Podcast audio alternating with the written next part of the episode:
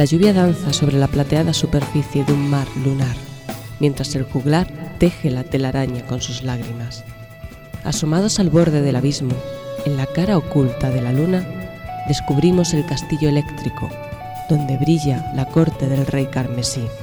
El visitante ha traspasado el Rubicón y la campana tañe por entre los campos eternos, creando tormentas sobre aguas tranquilas. Un viajero nos avisa que la visión del camino no es de este mundo. Su voz resuena entre los muros del umbral. Bienvenidos a Subterránea.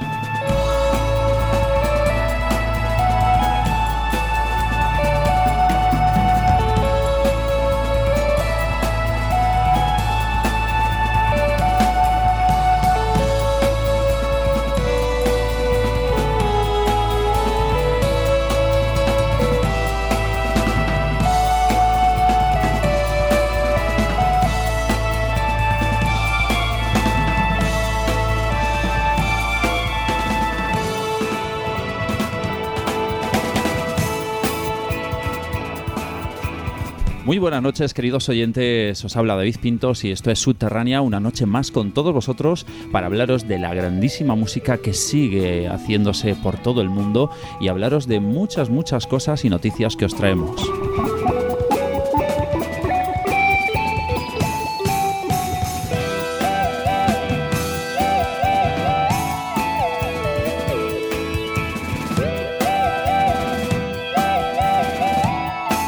Como no, una noche más, aquí estamos, ya todos me miran por quién va a empezar, hacen gestos, sacan los cuernos del demonio, ¿eh?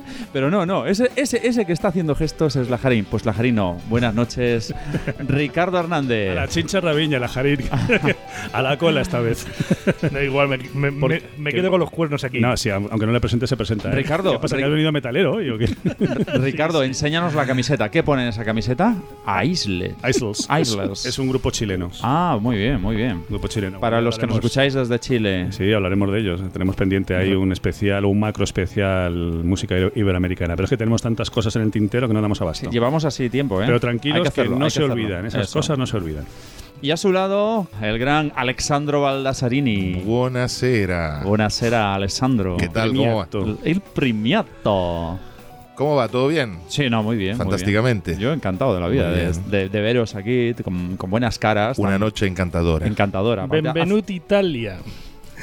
aparte hace buena noche, es una noche perfecta para, Fantástica, para disfrutar de, de esta música y con, y con todos nuestros A- amigos además, oyentes. Recordad que los italo-argentinos están conquistando el mundo. Sí. Primero De llegó poquito. Alexandro a Subterráneo y ahora llega Bergoglio a- al Vaticano. Bueno, pero yo le ¿Quién quito, le quito importancia a lo segundo, lo primero es mucho más importante.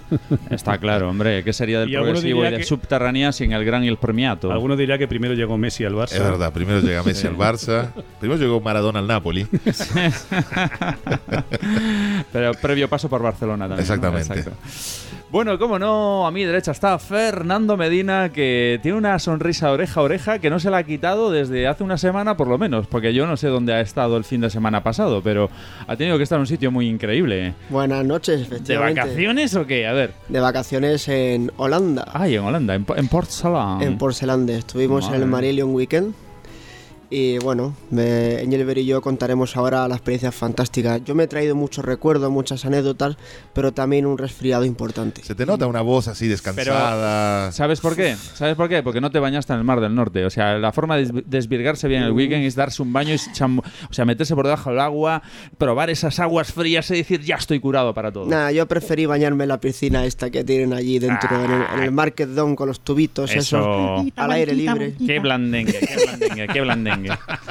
No sé quién ha salido por ahí, por ahí.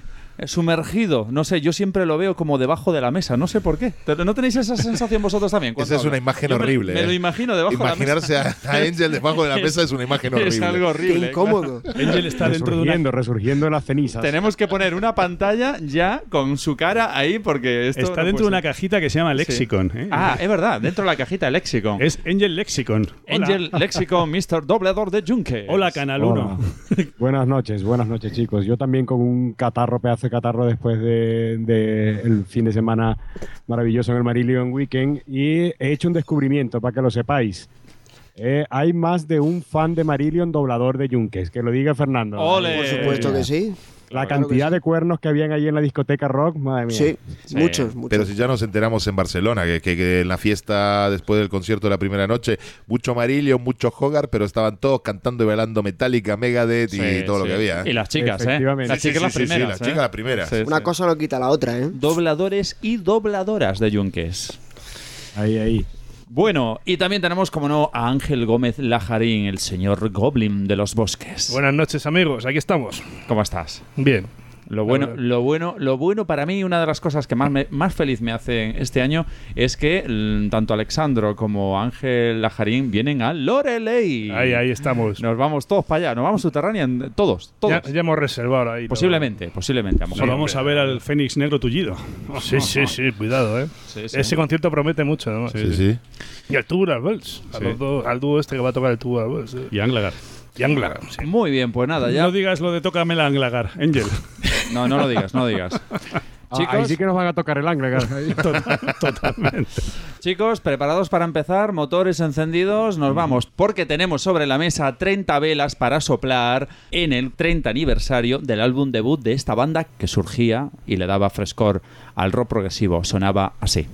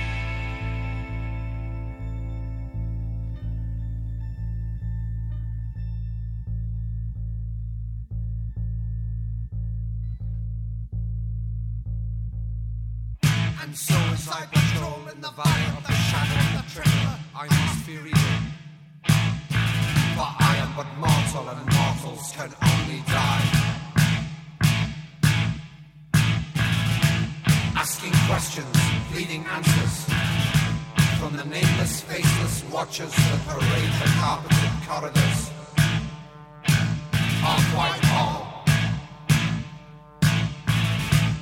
Who orders desecration, mutilation, verbal masturbation in the guarded bureaucratic rooms? Minister, minister, care for your children. Them not into damnation to eliminate those who would trespass against you. For whose is the kingdom, the power, the glory, forever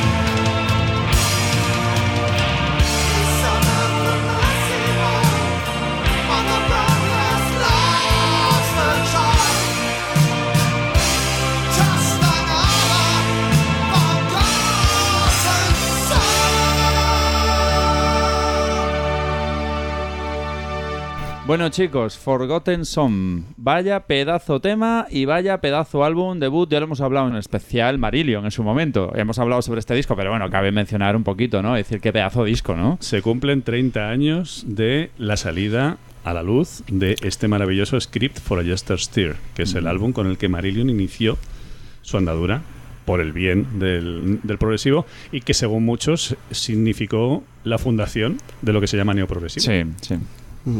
Sí, como ya comentamos en el especial de Marillion, iniciaron su andadura con mucha valentía en, en medio de un mercado lleno de cosas comerciales y de... En plenos de- años 80. efecti- En el año 83, en la época, hay pf, mala, mala chunga. Disco, glam, punk. Cuando, cuando los temas no podían durar más de tres minutos, tres. Qué valor, qué valor, ¿eh? Sí, o sí, sea, sí. Sacaban me esto- quito el sombrero. Y todos los fans de Progresivo estaban desesperados porque se sabían ya de memoria todos los discos y ya decían, ¿y ahora qué escucho? Y, y aparecen estos. Sin embargo, había gente también, bueno, que pues que todavía tenía ganas de escuchar este tipo de música y es un disco que llegó al número 3, al número 4 de las listas británicas. Y no se ha parado porque Marillion sigue funcionando. Aunque no sigue. con, el mismo, con la misma formación del primer disco, pero Es una banda que da mucho que hablar, pero eso, eso es bueno porque es muy rica. Una banda bueno, muy rica. eh. tres de los cinco miembros siguen. Sí, sí, originales. sí. Sí, sí, sí. Y un, un síntoma perfecto de la salud de este grupo es un Marillion Weekend, ¿no? Engelbert y Fernando. Sí, señor. A ver, para los que no sepan, ¿qué es un Marillion Weekend? ¿Qué significa eso de un weekend? Marillion Weekend, dos puntos. Dícese Definición. De, dícese de una reunión de colgados o Anorax. de fanáticos, Freaks. freaks. Nada, el Mylon Weekend es una especie de em, convención o un, un- un fin de semana dedicado a Marillion que el grupo organiza, lleva organizándolo desde 2000. El primero que se organizó fue en 2002, pero en 2007 lo llevan haciendo en Porcelande, Holanda.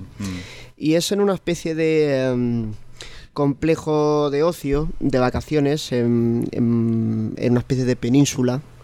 Eh, No, es, es una, es una especie. Sí, es como una isla, lo que pasa que Sí. tiene lo- los diques esos famosos eh, a un lado y a otro. Sí, que está a dos horas de Rotterdam más o Sí. menos. sí. Sí, está muy cerca de Rotterdam y también cerca de Ámsterdam. Está en pleno mar, con una marina, un puerto precioso, es una zona de chalets.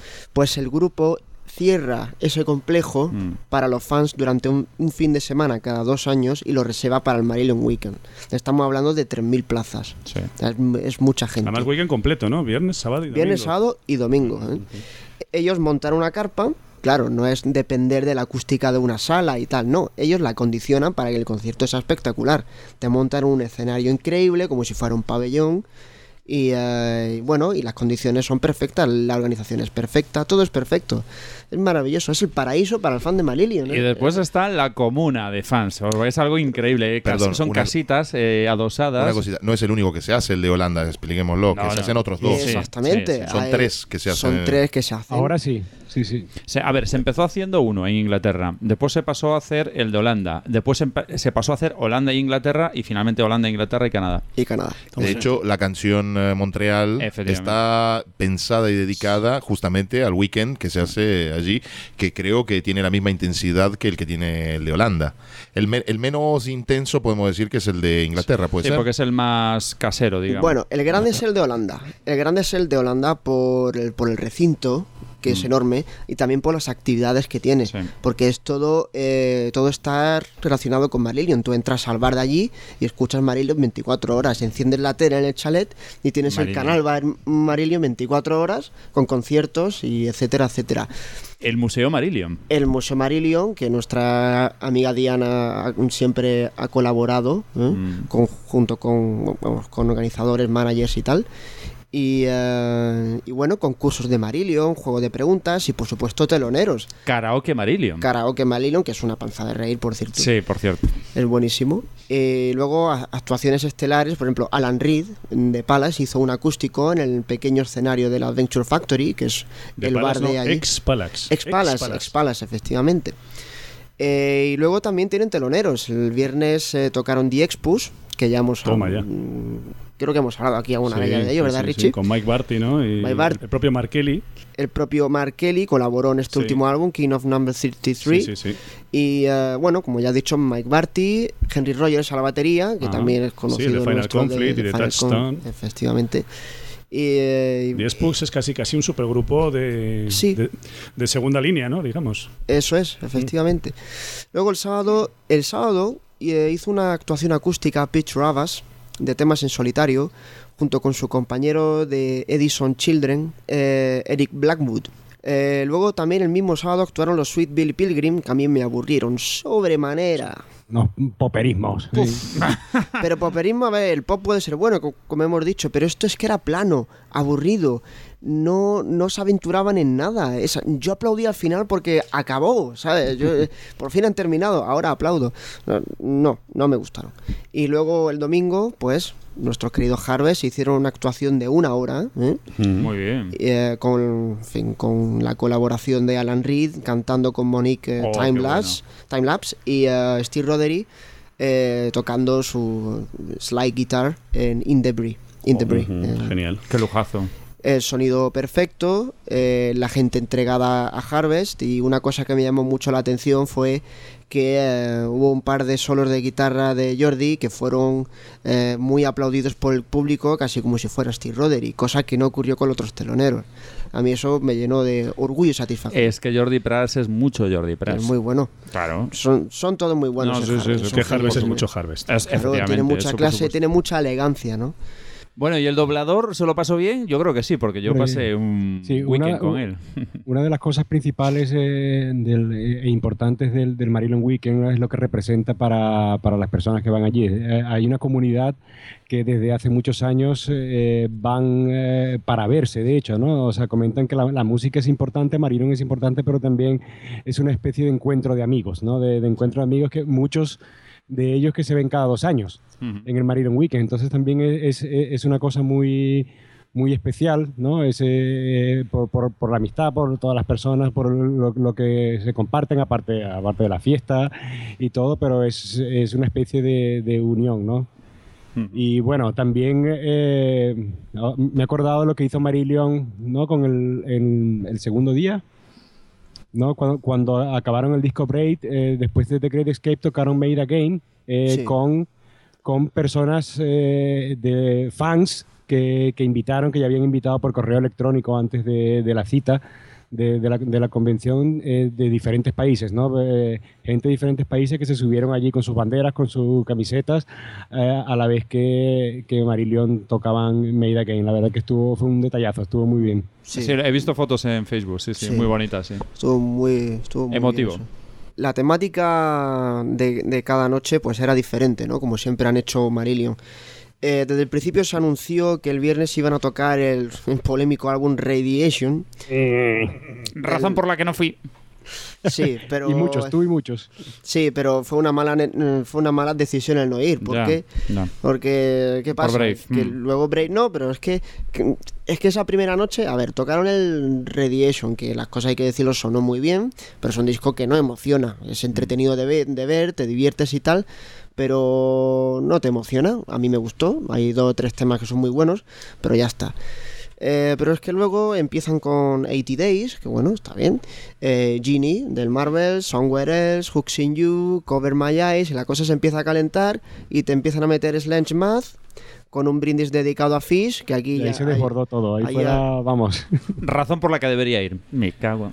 nos, nos desbordamos todos. Era para tragar el sandwichito del otro día. Exactamente. Lo hizo para reivindicarse, creo yo. Es que, es que yo creo que le habrán llegado a sus oídos al amigo Hogarth mis palabras. ¿Tú crees? Va. No sé. No, seguro, Bueno, que, todas seguro que no. Seguro que no. Esperemos que no. Le pitarían los oídos.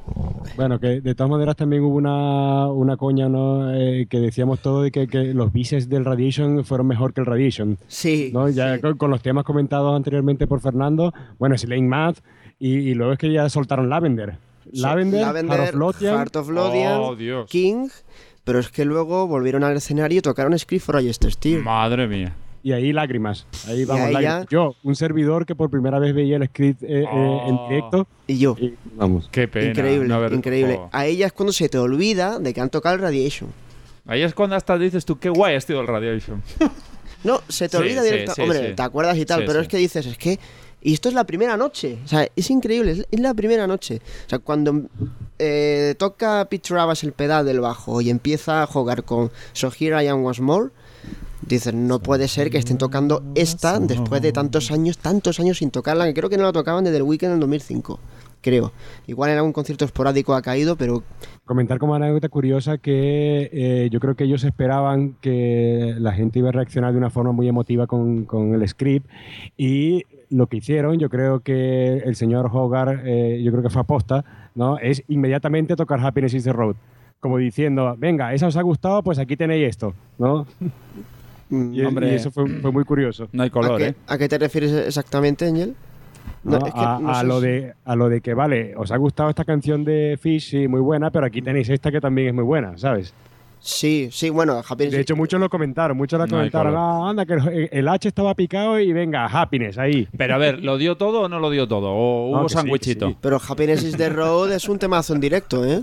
Ya, Sí. por eso, por Ah. eso. Ah, vale, Por vale, eso lo digo, temazo contra otro temazo, ¿me entiendes? Sí, sí, sí. Pero digo, yo estoy con David, no hay color. Pero Yo bueno. para No, mí, no hay no, color, para mí no hay color. ¿eh? O sea, Hay que, hay que eh, ponerse... si me dices Script o Neverland o yo que sé, o Sean Cloud o Invisible Man, vale. Pero, hostia, no hay hay, color. hay que ponerse en, en defensa de Steve Hogarth eh, para decir que se implicó sobremanera en los temas de Fish.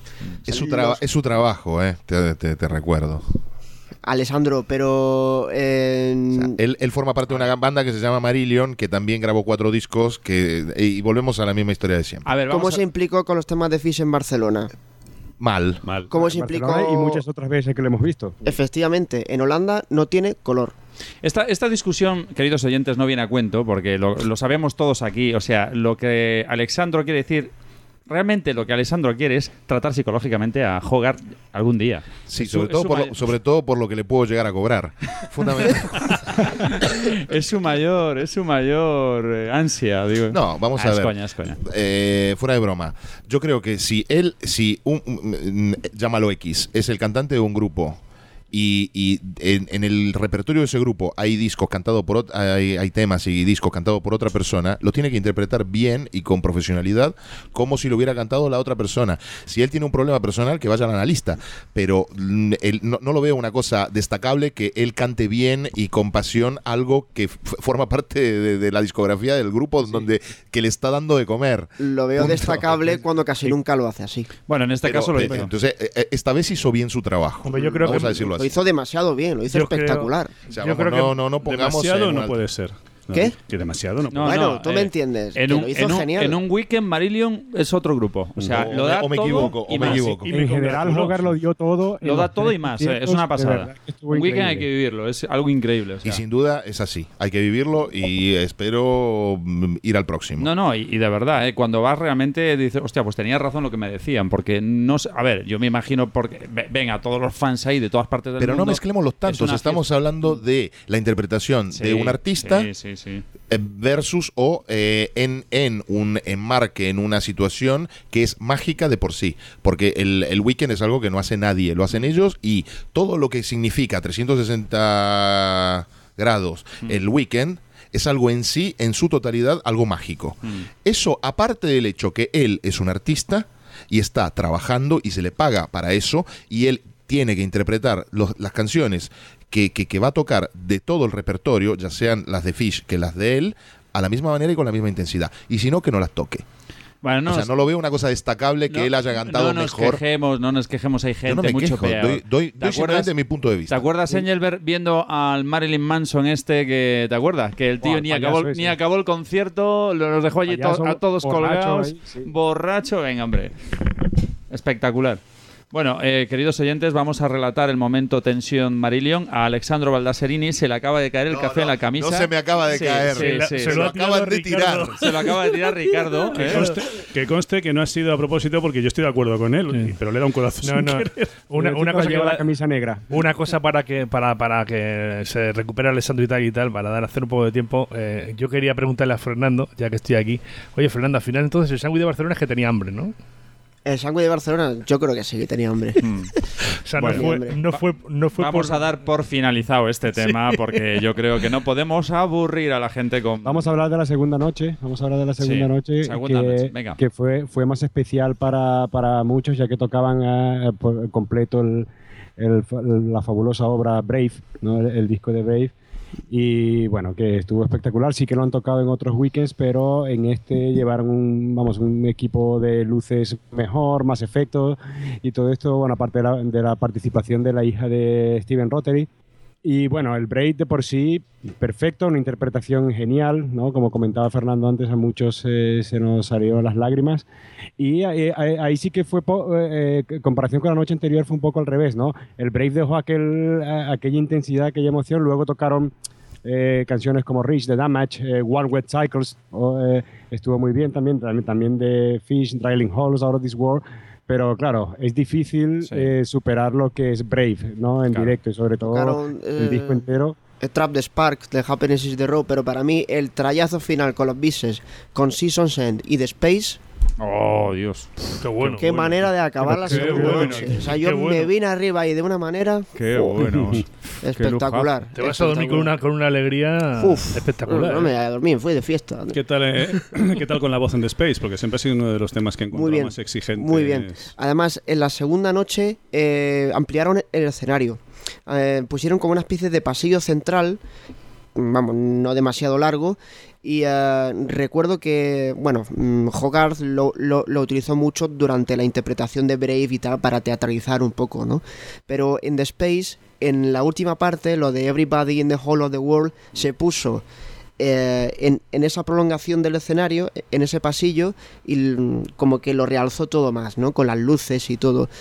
Una manera de acabar la segunda noche creo que épica, man- magnífica. Además yo recuerdo en el chalet con, con los del foro y tal, hablando, ojalá tocaran The Space, porque la estábamos escuchando en ese momento. Y cuando sonó, nos miramos y tal, y genial, Ah, la- están tocando.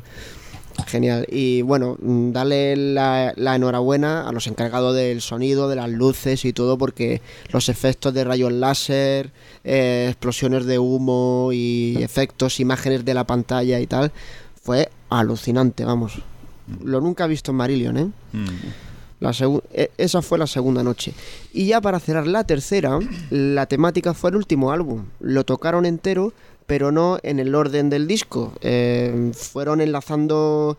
eh, o sea, fueron tocando los temas del último álbum, pero entre medias temas de otros discos. Empezaron con Gaza, evidentemente, que creo que me gustó más cómo sonó en Barcelona, por, por algunos arreglos de la guitarra de Roder y tal, pero bueno, son cosas mías ya. Mm, tocaron también Waiting to Happen, del Holiday in Eden, Distant Engine, que para mí fue la versión definitiva de la canción de, de Distant Engine, espectacular. Neverland, por supuesto.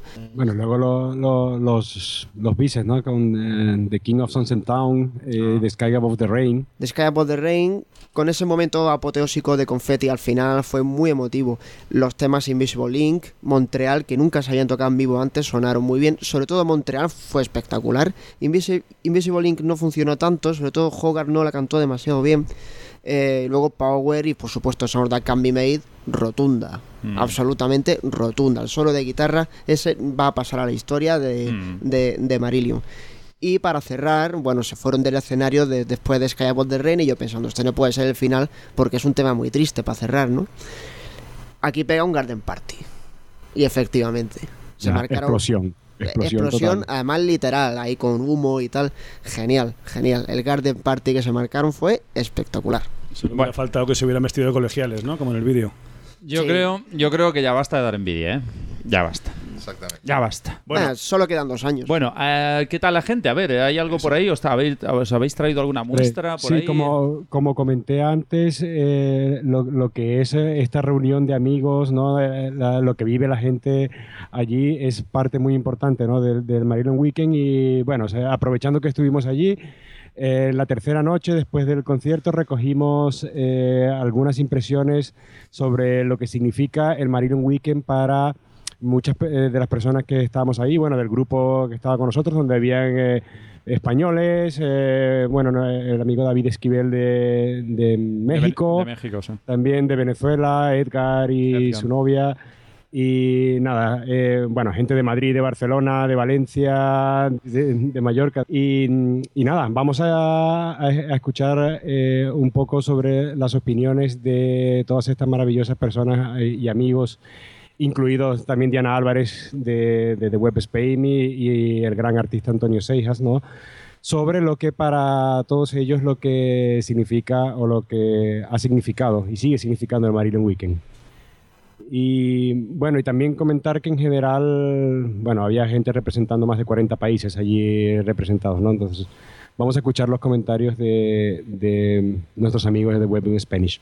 Desde Portselande, en Holanda, una parte del equipo de Subterránea, estamos aquí esta noche con vosotros con una cantidad de personas que pertenecen a lo que llamamos la cierta underground community, que son los fans de Marilyn Weekend, gente de diferentes países que comparten esta experiencia con nosotros aquí. Y queremos escuchar lo que significa el Marilyn Weekend para cada una de estas personas. Vamos a comenzar escuchando las vivencias y las opiniones de cada uno. Por supuesto, vamos a comenzar con la jefa, Diana Álvarez, que para algunos no, no hace falta presentación. Es la crack del fan club Marillion. Diana. Pues nada, ¿qué voy a decir yo del weekend? Que bueno, es el, el séptimo, he ido a todos y cada uno ha sido una experiencia genial, todos diferentes y bueno, seguiré viniendo siempre que, que pueda. Para mí es la, mez- la mezcla de música, mm, música que además no puedes oír normalmente tan fácilmente. Como ha dicho, por ejemplo, Fernando, que él no se esperaba oír el script, que ya lo habían tocado en otro weekend, pero que realmente sacan temas que, que son difíciles de oír y, y el ambiente en el que se escucha, la calidad del sonido, del sitio. Me gustaría hacer mención además en este weekend al pedazo de despliegue de luces y de láseres que ha hecho Jens, que es el técnico de luces de Marillion, que se ha gastado, por cierto, 55.000 pounds en todo el, el equipo de luces, pues eso es, es como un marco incomparable, ¿no? El tener el escenario donde poner todo lo que quieres poner, la gente que está entregada, es un ambiente muy mágico. Y después que, bueno, yo cada vez lo llevo peor porque en cada weekend ya conozco a más gente, a más gente y es como, por favor, que lo amplíen porque me va a dar algo ya de intentar estar en ver a todo el mundo, pero Eso te quería preguntar, porque una cosa diferente es venir aquí como fan y otra cosa es estar en el Marilyn Weekend desde dentro. ¿Qué se siente? Eh, bueno, desde dentro. eh, a ver, es que yo creo que aquí está un poco todo mezclado. No creo que haya mucha diferencia entre estar en, como banda, como, como crew de Marillion. Tengo, por ejemplo, la anécdota también de, un- el técnico, el que es ahora técnico de guitarra y de, y de bajo de Marillion. Eh, empezó a hacer de técnico hace cuatro años ya en un Marillion Weekend y, y no se lo creía el tío cuando terminó el weekend. Eh, me dijo, ahora entiendo lo que me intentaban explicar antes de venir. Y yo creo que sale un sentimiento muy común a, a los fans, a la gente que trabaja aquí en Porcelande, los holandeses que flipan con nosotros, eh, a al equipo técnico de a, y a la banda en sí, que estamos aquí todos a lo nuestro con nuestra gente, ellos con sus familias, eh, nosotros con nuestros amigos, y es una mezcla ahí de, de cosas pero y de sentimientos, pero que, que en realidad es un poco común a todos, creo yo. Muchas gracias, Diana. Vamos a seguir aquí. También tenemos la suerte de contar eh, en esta noche con el gran Antonio Seijas, ilustrador y como muchos de nuestros oyentes sabréis, eh, artista de, de portadas de Marillion. Esta noche se encuentra con nosotros en compañía de Sara, de su novia, y queremos escuchar vuestras palabras sobre lo que es la experiencia de Marillion Weekend. Sara. Bueno, para mí es poder disfrutar de la mejor banda del mundo durante varios días, unos conciertos magníficos, bueno, es, algo muy especial y a la vez compartirlo con la gente que, que quieres, con amigos que ya son familia, en un ambiente, bueno, no sé, yo creo que es indescriptible, es algo, es muy especial, hay que vivirlo y, y mucha gente que a la que no ves te encuentras, es muchos sentimientos encontrados, es muy, no sé, es muy, especial. Sí, pues yo lo, comentaba antes con, con Ana, que yo creo que lo- los weekends no sabemos cuántos quedan, pero yo creo que nos vamos a dar cuenta de lo importantes que son cuando ya no haya más. Cuando ya no se pueda volver, que se dejen de hacer por un motivo u otro, yo creo que es una experiencia que sí que nos vamos a llevar para toda la vida, cada uno de ellos. Muy bien, gracias Tony. Tenemos aquí la representación, bueno, una parte de la, representación de, América Latina, nuestro amigo David de México. ¿Qué tal? Pues sí, una experiencia maravillosa para mí, un pretexto incomparable para venir a Europa, ¿no? Eh, tengo ya cuatro weekends con este viniendo, a ver a la mejor banda del mundo, eh, incomparable, ¿no? Y cada weekend son mejores los conciertos, eh, especialmente Marillion, que no, no giran mucho por, por América. El año pasado tuvimos la suerte de tenerlos por allá, en, Sudamérica, en México, en Estados Unidos, y, increíbles los conciertos. Pero en esta, en esta ocasión, en esta situación del weekend, pues como dicen aquí todos, la camaradería que hay, los amigos que se hacen año tras año, que nos volvemos a ver aquí cada dos años, es, es fantástico, ¿no? Es fantástico.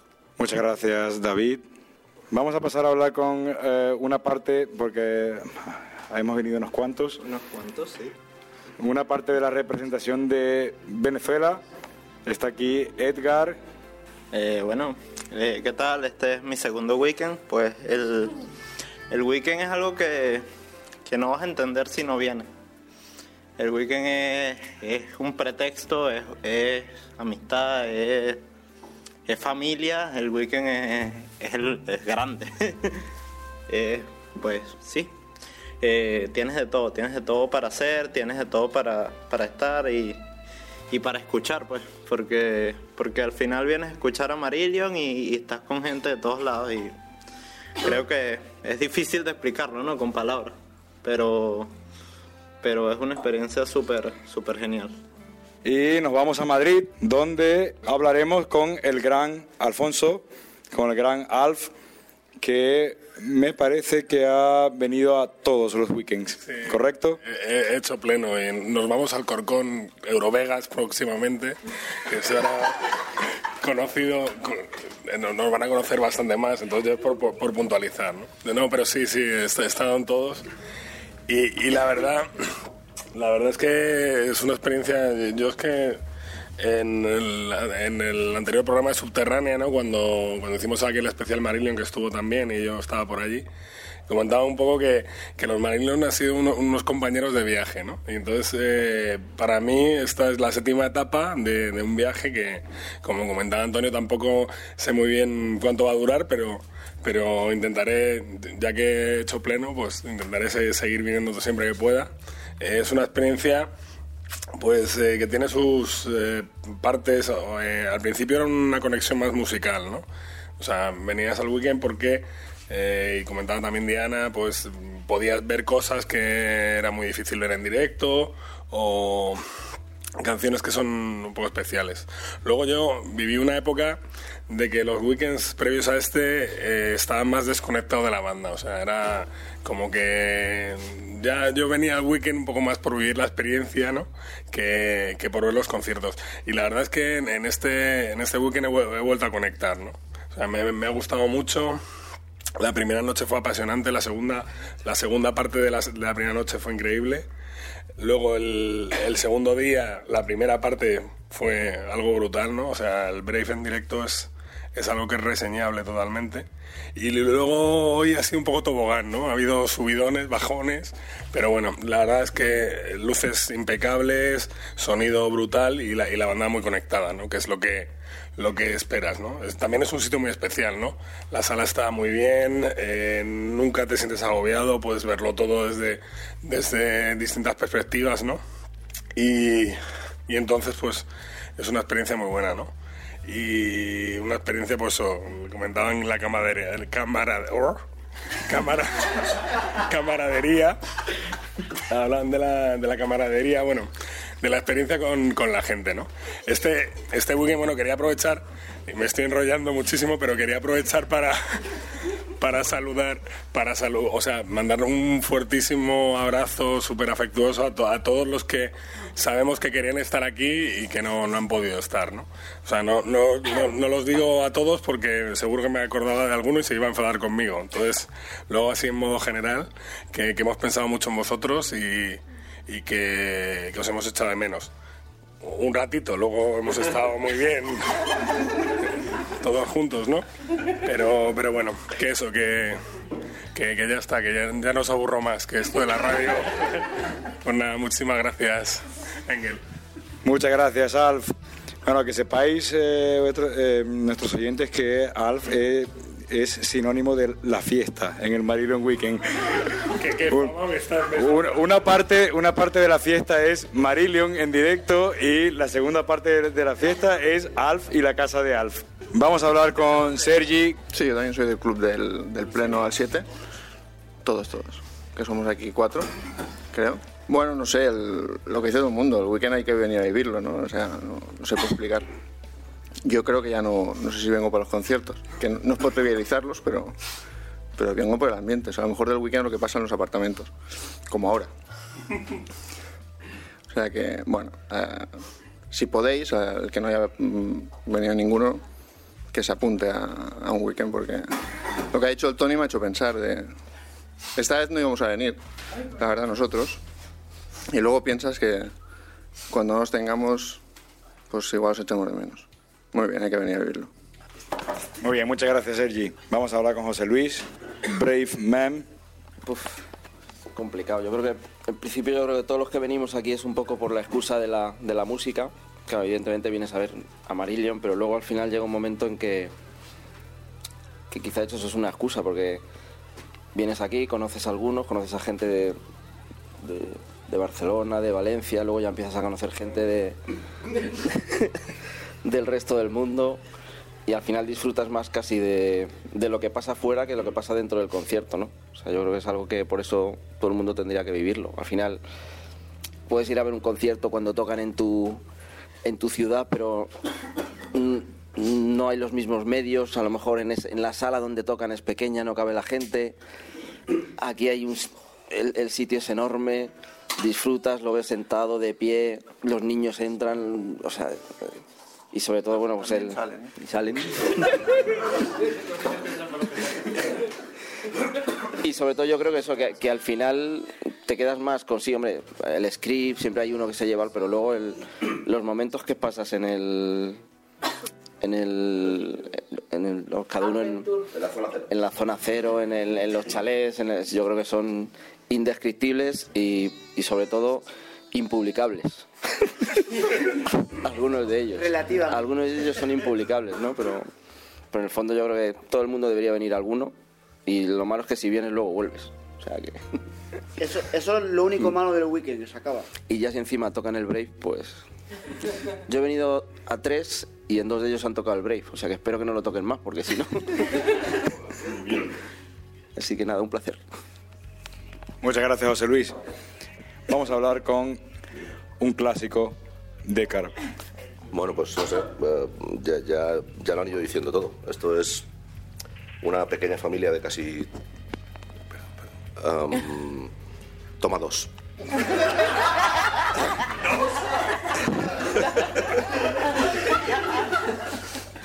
¿Ya? Toma tres. Eh, iba diciendo... Toma.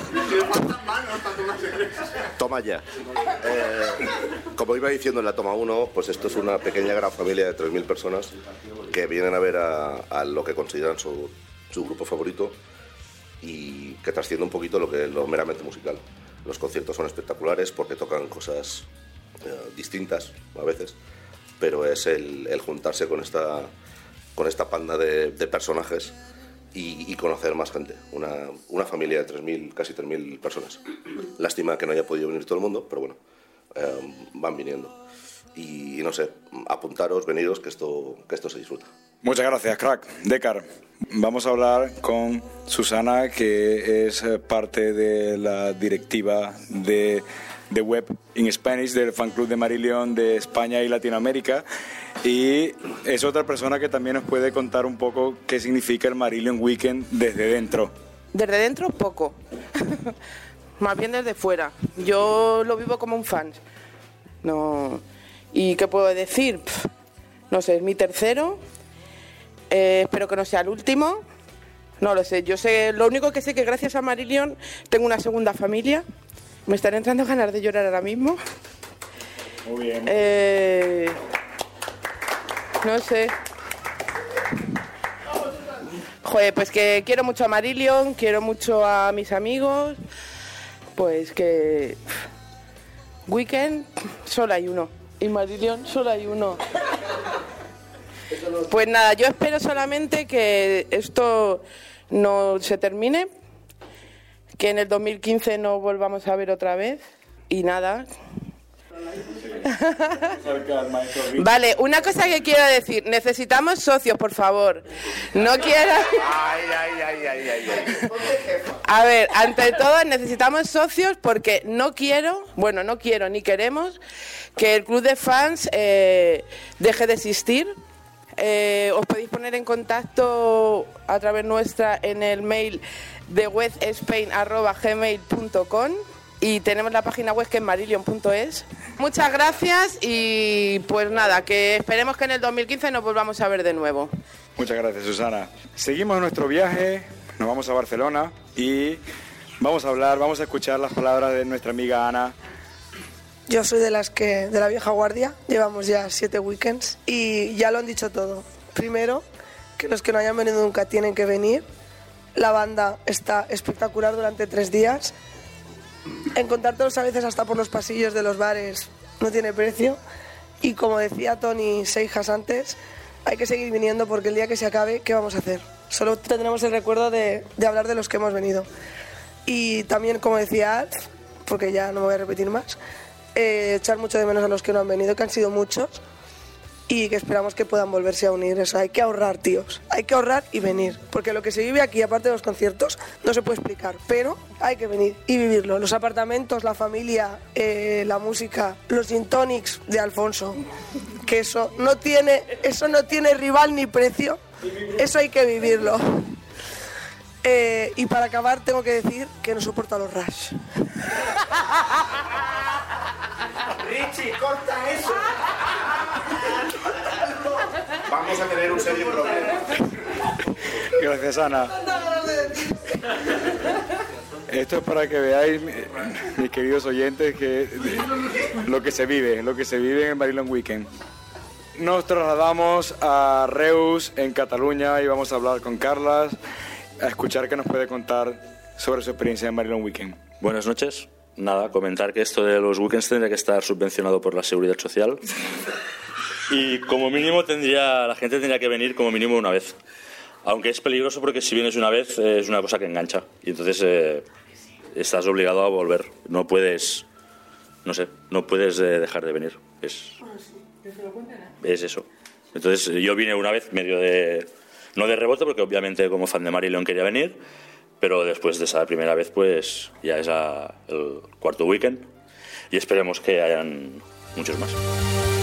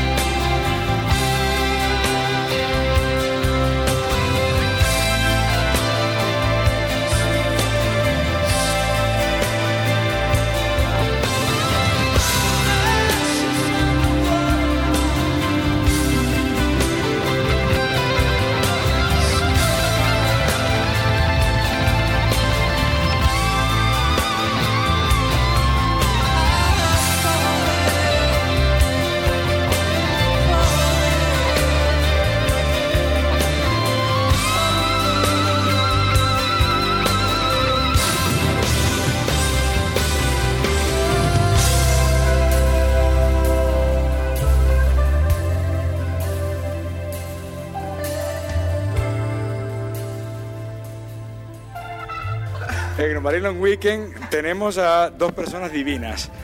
Dos personas divinas porque tenemos por una parte a Dios, que es Steven Rotary, y por otra parte a bien. El discípulo.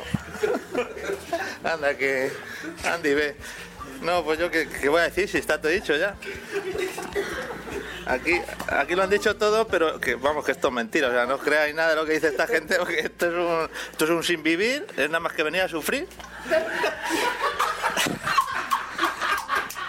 Bueno, hay musiquilla y eso, pero.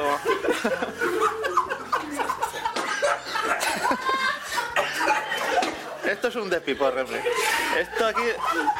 O sea, si escuché la entrevista esta, no, no vais a hacer la idea de lo que es esto, porque aquí eh, estamos aquí.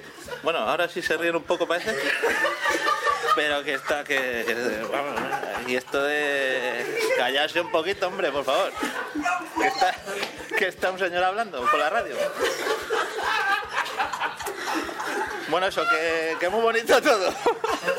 Y la Virgen del Pilar dice que no quiere ser francesa, que se capitana de la tropa aragonesa.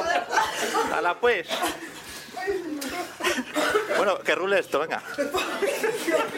Jesús, ¿qué- ¿qué se siente el Marilyn Weekend? ¿Qué se siente? ¿Qué se siente? Pues yo qué sé. Bueno, venga, me voy a poner, me voy a poner serio. Porque esto es serio, chavales. Esto, esto no es lo que parece. La, la risa, la risa es más seria de lo que parece. Pero era para romper el hielo, hombre. Que pues nada, porque esto es esto es la bomba. Esto es tres días aquí de conciertos tutiplén. O sea, que la gente está toca muy bien. Para que yo no soy de vender el producto. O sea, Quiero decir que, que si os gusta Marillion, pues eh, tenéis que venir. Y si no, pues tampoco. O sea, que no le deis más vueltas. Que- que hay más grupos, o sea, que a nosotros nos gusta mucho. Pues, habrá gente que no le guste, yo qué sé. Eh, que sácame de esta, tío.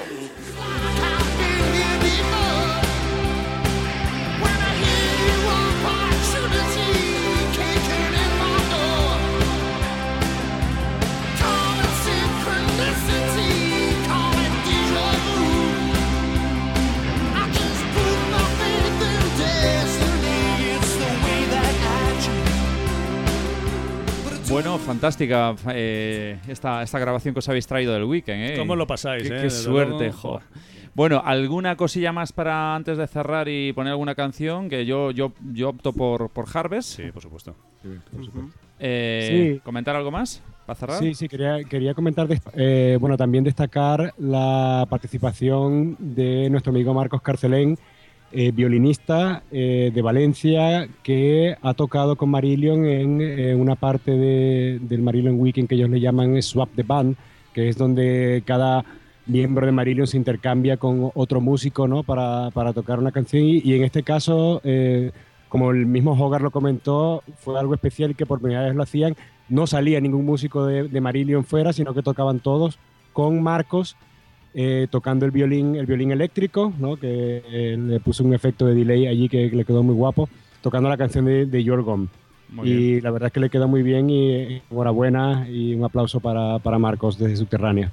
También comentar que eh, eh, intercambiamos unas pocas palabras con Alfonso del Corral, ¿no? el guitarrista de Valencia, también de- del foro de The Web in Spanish y, y que toca con, con Marcos Carcerén en la banda Maps. ¿No? Eh, comentar sobre la publicación de su libro Armonía Tonal, ¿no? el libro técnico para guitarristas que también es, es válido para, para, otros, para otros instrumentos y que está muy bien, que lo está promocionando ahora mismo. Y nada, vamos a escuchar las palabras de, de, de él mismo, de Alfonso, sobre lo que es el Marilyn Weekend y su libro. Hola, buenas noches a todos.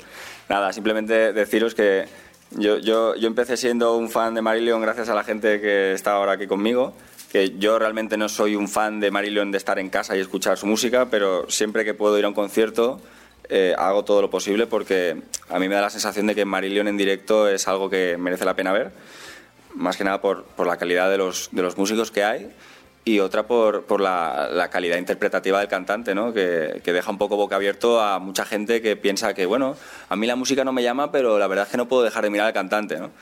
Y básicamente es eso, es como estar en un concierto donde hay un show personal que el cantante te ofrece. Y, sí que es cierto que, a lo mejor a mucha gente no le llama la atención quizá la música, pero sí que se generan unas, unos ambientes, unas texturas que, la verdad es que te hipnotizan. Y aquí en el weekend pues tenemos la posibilidad de ver cosas que durante la gira no se pueden ver, más que nada porque tocan en salas pequeñas y no pueden llevar todo el equipo, no de sonido, sino de luces. Y, y la verdad es que aquí eh, pues la gente que viene al Marilyn Weekend pues tiene la posibilidad de ver a, a lo que es la banda en todo, en todo su apogeo, con todo el despliegue y con todo, todo lo que ellos pueden dar. Y bueno, yo lo recomiendo porque aparte de la música se viven muchas otras cosas, como pues, convivencia, eh, ves gente de otros países, te das cuenta de que los fans de Marillion son más heavies que uno mismo, sobre todo cuando acaban los conciertos se van todos a la discoteca. O sea que, que bueno, que es una experiencia que merece la pena vivir, aunque sea por una vez, y así que no te lo tengan que contar. Alfonso nos va a decir unas pocas palabras de, nos va a decir unas palabras de- sobre su libro Armonía Tonal. Bueno, pues es un libro en el que llevo trabajando durante siete años, que pues eh, dando clases pues se me ocurrió la idea de empezar a escribir a, a limpio los apuntes para no tener que estar en la pizarra escribiendo siempre lo mismo y pues te vas viendo que a medida que redactas pues ves tus limitaciones y te das cuenta de que lo que pensabas que sabías pues no tienes esa capacidad para redactar, entonces empiezas a leer, a documentarte, buscar otras maneras de decir, de decir lo mismo. Y nada, em, estuve durante siete años pues haciendo un trabajo de investigación, de comprar libros, viendo lo que otros habían hecho. Y nada, lo publiqué hace, nada, en agosto del año pasado, del 2012. Y ahora pues está poquito a poco vendiéndose. No es un bestseller, pero es un libro muy, muy teórico y muy técnico. Está para un público muy, muy, muy escogido, entonces pues va poquito a poco. Y bueno, pues ya veremos qué ocurre. Muchas gracias, Alfonso.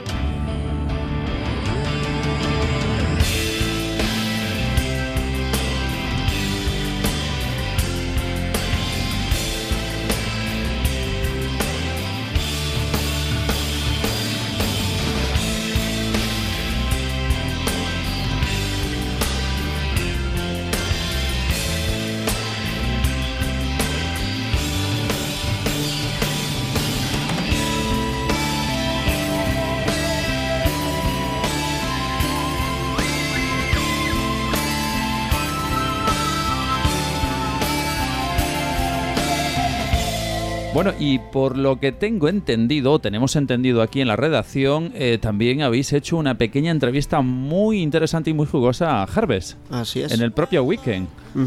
Bueno, pues la, la vamos a escuchar, ¿no? Se va a convertir Harvest en la primera banda en que tiene dos entrevistas en programas de subterránea. Sí, sí, bueno, pues. Bueno, esto, eh, eh, esto, eh, esto no- es, digamos, una entrevista, entrevista oficial, es eh, sobre todo que recogimos las impresiones de Harvest y lo que sintieron al haber estado esta noche eh, tocando con, con, con Marillion, que bueno, fue un momento muy emotivo porque fue unos minutos, bueno, eh, pocos minutos después de, de su actuación. Entonces, Pues Es una ocasión especialísima y me atrevo a decir que será la primera banda que aparezca tres veces, porque dentro de poco, en mayo, está en el Celebrate. En Celebrate. Sí, señor. Y allí estaremos con ellos, Y ahí sí. estare- estaremos subterránea con ellos. Pues nada, yo estoy ansioso por escuchar esa entrevista, ¿verdad? Vosotros también, ¿no? Vamos a Absolutamente. escuchar- vamos a escucharla. Vamos a escucharla y después de la entrevista vamos a escuchar un tema de Harvest. O sea, ¿y qué tema? El, el- ese que hizo subir a la leyenda viva que es Steve Roderick al escenario. Indebris. Indebris. O Indebris.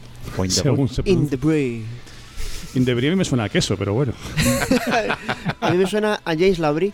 James Labrie. o, a, o a Brie del Señor de los Anillos. También. También. Bueno, pues eh, nos quedamos con este momento Harvest, escuchar sus palabras y esa canción tan hermosa de Harvest. ¿Qué significa para Harvest estar aquí tocando en el Marillion Weekend desde dentro y desde el escenario? Es espectacular.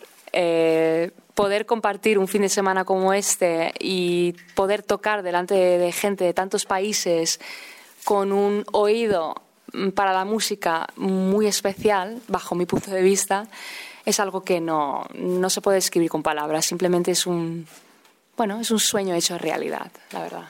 Y estamos muy agradecidos por haberlo vivido. Vamos. Palabras de Monique van der Kolk, cantante de Harvest, y vamos a escuchar más palabras del el resto de integrantes de este grupo, comenzando por el gran genio Jordi Amela, que está aquí cerquita de nosotros. Muchas gracias, nada, genio, nada, hago lo que puedo, pero bueno, estamos muy, muy contentos, primero porque estamos entre amigos, sea, ahora estamos en un, en un momento que si nos vieran en, en una pequeña cámara alucinarían, nos sentimos súper bien. Nos sentimos muy orgullosos aparte y claro, para nosotros es, es, genial porque nosotros Marillion no es una banda más, no es una banda buena y es una gran oportunidad, sino que es, es nuestra banda de referencia. Claro, yo estaba tocando con Roderick, no sabía si dejar de tocar y darle la mano o darle abrazos mientras él hacía un solo, pero no, yo estaba ahí tocando con él, ¿no? Ha sido muy especial también tocar con Alan Reed. Eh, conocernos todos un poco más y sobre todo estos pequeños momentos, gran, grandes momentos que estamos viviendo con vosotros. Muchísimas gracias por todo.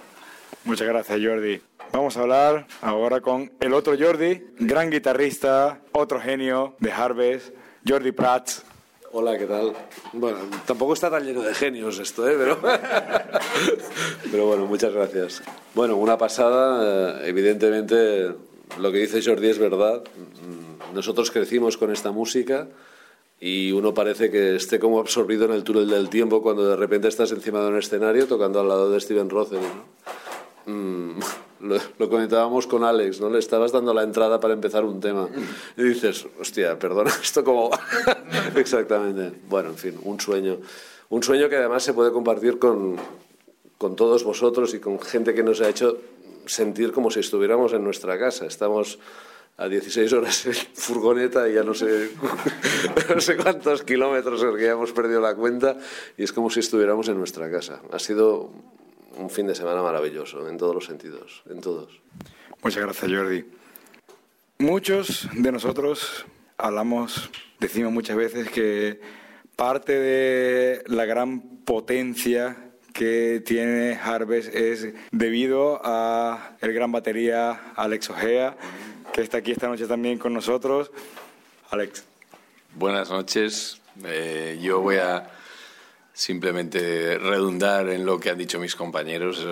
Hoy ha sido probablemente el, el fin de semana más feliz de mi vida en cuanto a musicalmente hablando. He tenido, evidentemente, eh, mi vida personal, hijos y demás, y momentos muy especiales, pero musicalmente no tengo ninguna duda. Llevo, creo que unos eh, 20 largos años eh, dedicándome a esto y, y, lo, de, lo de este fin de semana es indescriptible desde cualquier punto de vista. Yo sinceramente pienso que en algún momento no me voy a despertar y lo digo con toda la, humildad del mundo. O sea, lo que nos ha pasado es, es tremendo, de, principio a fin. O sea, todo el fin de semana. Bueno, yo creo que desde, desde hace meses que estamos saboreando este, este evento. Y, sinceramente ha superado con creces las, las expectativas. Yo no pensé que, que, pudiéramos ser tan felices, porque yo personalmente he sido muy, muy, muy feliz, he disfrutado mucho tocando. Lo que decía Jordi de, de, de dar una entrada a un genio que está ahí tocando es que me parecía eh, surrealista totalmente. O sea que en definitiva, eh, muy agradecido a todos vosotros, por supuesto, porque siempre, siempre habéis estado apoyándonos mucho en todos los sentidos y, y bueno, pues eh, eso, nada, simplemente trasladar la, la felicidad plena que, que, que en estos momentos tenemos todos. Muchas gracias, Alex. Palabras del gran baterista de Harvest. En Harvest tenemos también un nuevo miembro de la familia, un nuevo integrante de la familia que también ha experimentado lo que es el Marilyn Weekend desde el escenario. Tony en el bajo, nuevo integrante de Harvest, nuevo integrante de la bonita familia de Harvest. ¿Qué nos puedes contar de Marilyn Weekend? Pues decir lo mismo que ellos, creo que han dicho todos los demás. ¿no? Y sobre todo ver captar el, el, la enorme energía que, venía del público mientras estabas tocando, pues la verdad es que era, realmente increíble. Y, luego pues me quedo mucho con, después de cuando ya han acabado Marillion, que, que, estábamos ahí abajo y la cantidad de gente que te venía a saludar, a decir que, que les había encantado, la, la, cara de felicidad que tenían, que realmente era bastante... Ha habido, ha habido momentos que ya no era un poco increíble, sí, ¿no? Y dices, yo, ya está, digo, ¿Qué está pasando? Sí, sí. yo, a ver, que el, mañana vamos a trabajar y me llama el jefe y dile que no vamos. Al jefe le va a decir, oye, ¿tú sabes quién soy yo?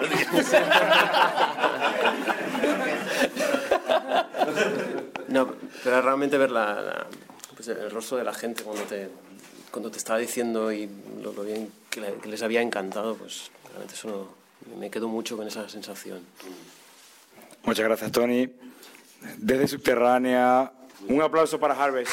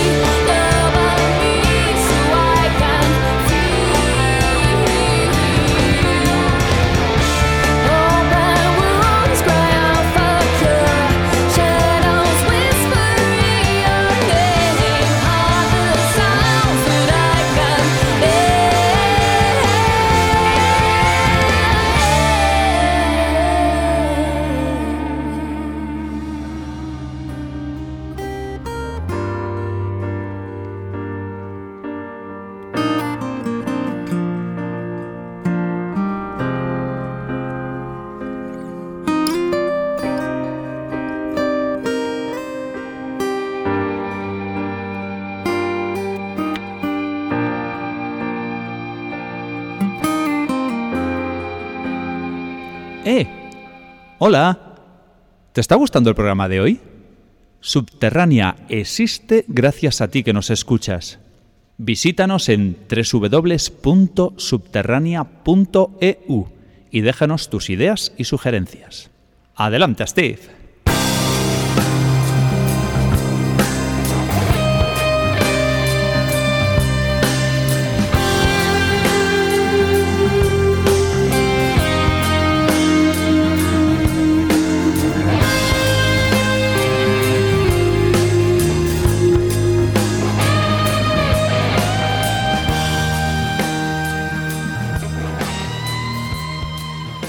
Pues ahora nos vamos a hablar de un EP fabuloso que nos trae una banda de Galicia, de mi tierra, de, bueno, Moraña, de los alrededores, concretamente de Pontevedra, que se llama Visions of Tragedy. Pues nada, este es un grupo con un estilo marcadísimamente metal pro, pero de altos vuelos, de mucho nivel. Eh, está compuesto pues por una, una serie de músicos, musicazos, la verdad. Yo tengo el gusto de conocer personalmente a Víctor Camacho, que es eh, actualmente teclista y guitarrista, aunque en la, grabación del EP participó como mm, guitarrista. Y la verdad es que yo quiero saber realmente vuestra opinión, porque yo he tenido la suerte, como decía, de que, él me pasara el, el EP personalmente en el coche, lo escucháramos los dos allí, me fuera comentando todos los detalles. Aquí pues eh, tenemos, eh, nos hemos inspirado un poco en esto, en lo otro, y la verdad es que yo estaba disfrutando muchísimo de, de lo que escuchaba. Es su álbum debut, ¿no? Sí, sí, bueno, eh, debut como Vision of Tragedy. Anteriormente se llamaban Ardegam. De hecho, bueno, es decir, eh, hay miembros, eh, es miembros de esa formación que forman parte de Vision of Tragedy. Lo que pasa es que lo más curioso de, de este EP es que está prácticamente autoproducido por ellos. Tiene una, una ayuda importante, pero, pero es una, una producción bastante casera y la verdad es que el, el EP es una... Pues es muy notable. ¿eh? Sí, sí, no, no, es espectacular. Suena debut, muy bien. producción casera, autoproducción Mm. y que tenga esta calidad, la verdad. Sí, que sí. es- está muy bien. Bueno, también hay que decir que en la grabación esta que hablamos de que es bastante mm, eh, autoproducción, eh, ha participado un productor gallego importante que es Carlos Arcai, que es guitarrista de varias bandas gallegas y además es el responsable de Arcai Sound, ¿no? una empresa de, de sonido. Eh, evidentemente, pues bueno, eso también es importante, pero aún así tiene muchísimo mérito. Yo la verdad es que tengo ganas de, de un día sentarme con él y que me, me explique detalle por detalle e incluso me atrevería a hacer una pequeña entrevista para que no, no me comente con detalle cómo, cómo se ha cuajado todo esto, porque la verdad es que es de un, de un valor importante, porque la verdad es que tiene mucha calidad. Sí que es cierto que está muy influenciado por, por las típicas bandas eh, metal progresivo, Dream Theater se nota mucho, Symphony X y otras bandas, pero realmente es un orgullo que y cada vez nos estamos quitando más el sombrero de las pedazo bandas que hay en este país. ¿Vosotros qué, qué os ha parecido? Ver. Y, y en Galicia especialmente, porque recordar a Ocean's Garden, a Sonutopia y ahora Sí. estos chicos de Visions of Tragedy y sin olvidarnos a Wake of Confusion, o sea que ya se puede montar un festival de bandas gallegas de prog. Sí, sí, yo es algo, algo que se me ha pasado muchas veces por la cabeza. eh, no será este verano, pero para el verano que viene tengo que empezar a mover hilos para hacer algo allí, algo allí potente. Y me gustaría Po- que fuera en Pontevedra. Porque la verdad es que sería un sería tremendo, ¿eh? Con estas cuatro bandas y, Sí, y sí. las que vayan surgiendo, evidentemente. Cartelazo, que tiemble Loreley, que Sí, tiemble sí, sí, oye. Tenemos que hacer Rock un, un solariño Hard Rock Sola- Experience. sola- solariño, solariño, sí, Solariño. sí. Con polvo a feira. Con polvo a feira, sí, sí, sí, sí. Pues nada, nada, contarme, contarme. Yo creo que es un disco. mm, vamos a ver, los músicos son muy buenos músicos y eso se nota, la calidad es algo que no se puede negar. Me gustaría que fueran más por las sendas del último tema, que me parece el más in- innovativo, porque ese es un, es un consejo que yo como oyente le doy al grupo. Eh, ir por el mismo camino de Dream Theater, de Royal Hunt, de grupos que ya hicieron este tipo de música, puede no llegar a ser tan interesante como hacer algo diferente.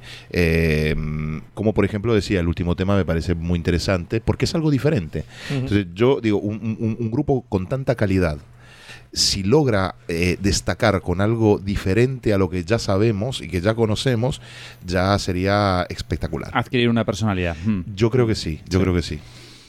Yo tampoco dejo de sorprenderme por todo lo que nos llega de, de nuestra tierra y eh, me sumo a Richie, sobre todo de la tuya, eh, de Galicia, porque es increíble. Qué orgulloso además todas las bandas que vienen de allí son geniales, todas. Eh, Visions of me- el EP me, me parece un disco muy, muy contundente, muy potente, muy directo. Bueno, relativamente directo, porque tiene partes muy enrevesadas, como has dicho tú, Alessandro. Es un metal progresivo eh, mm, en cierta manera tradicional, pero muy melódico, muy épico, y destaco sobre todo eh, los guitarristas y, y los cantantes. El, el cantante es buenísimo. Las voces son geniales. Yo se lo he dicho a Víctor, eh, tenéis un cantante que vale su peso en oro, ¿eh?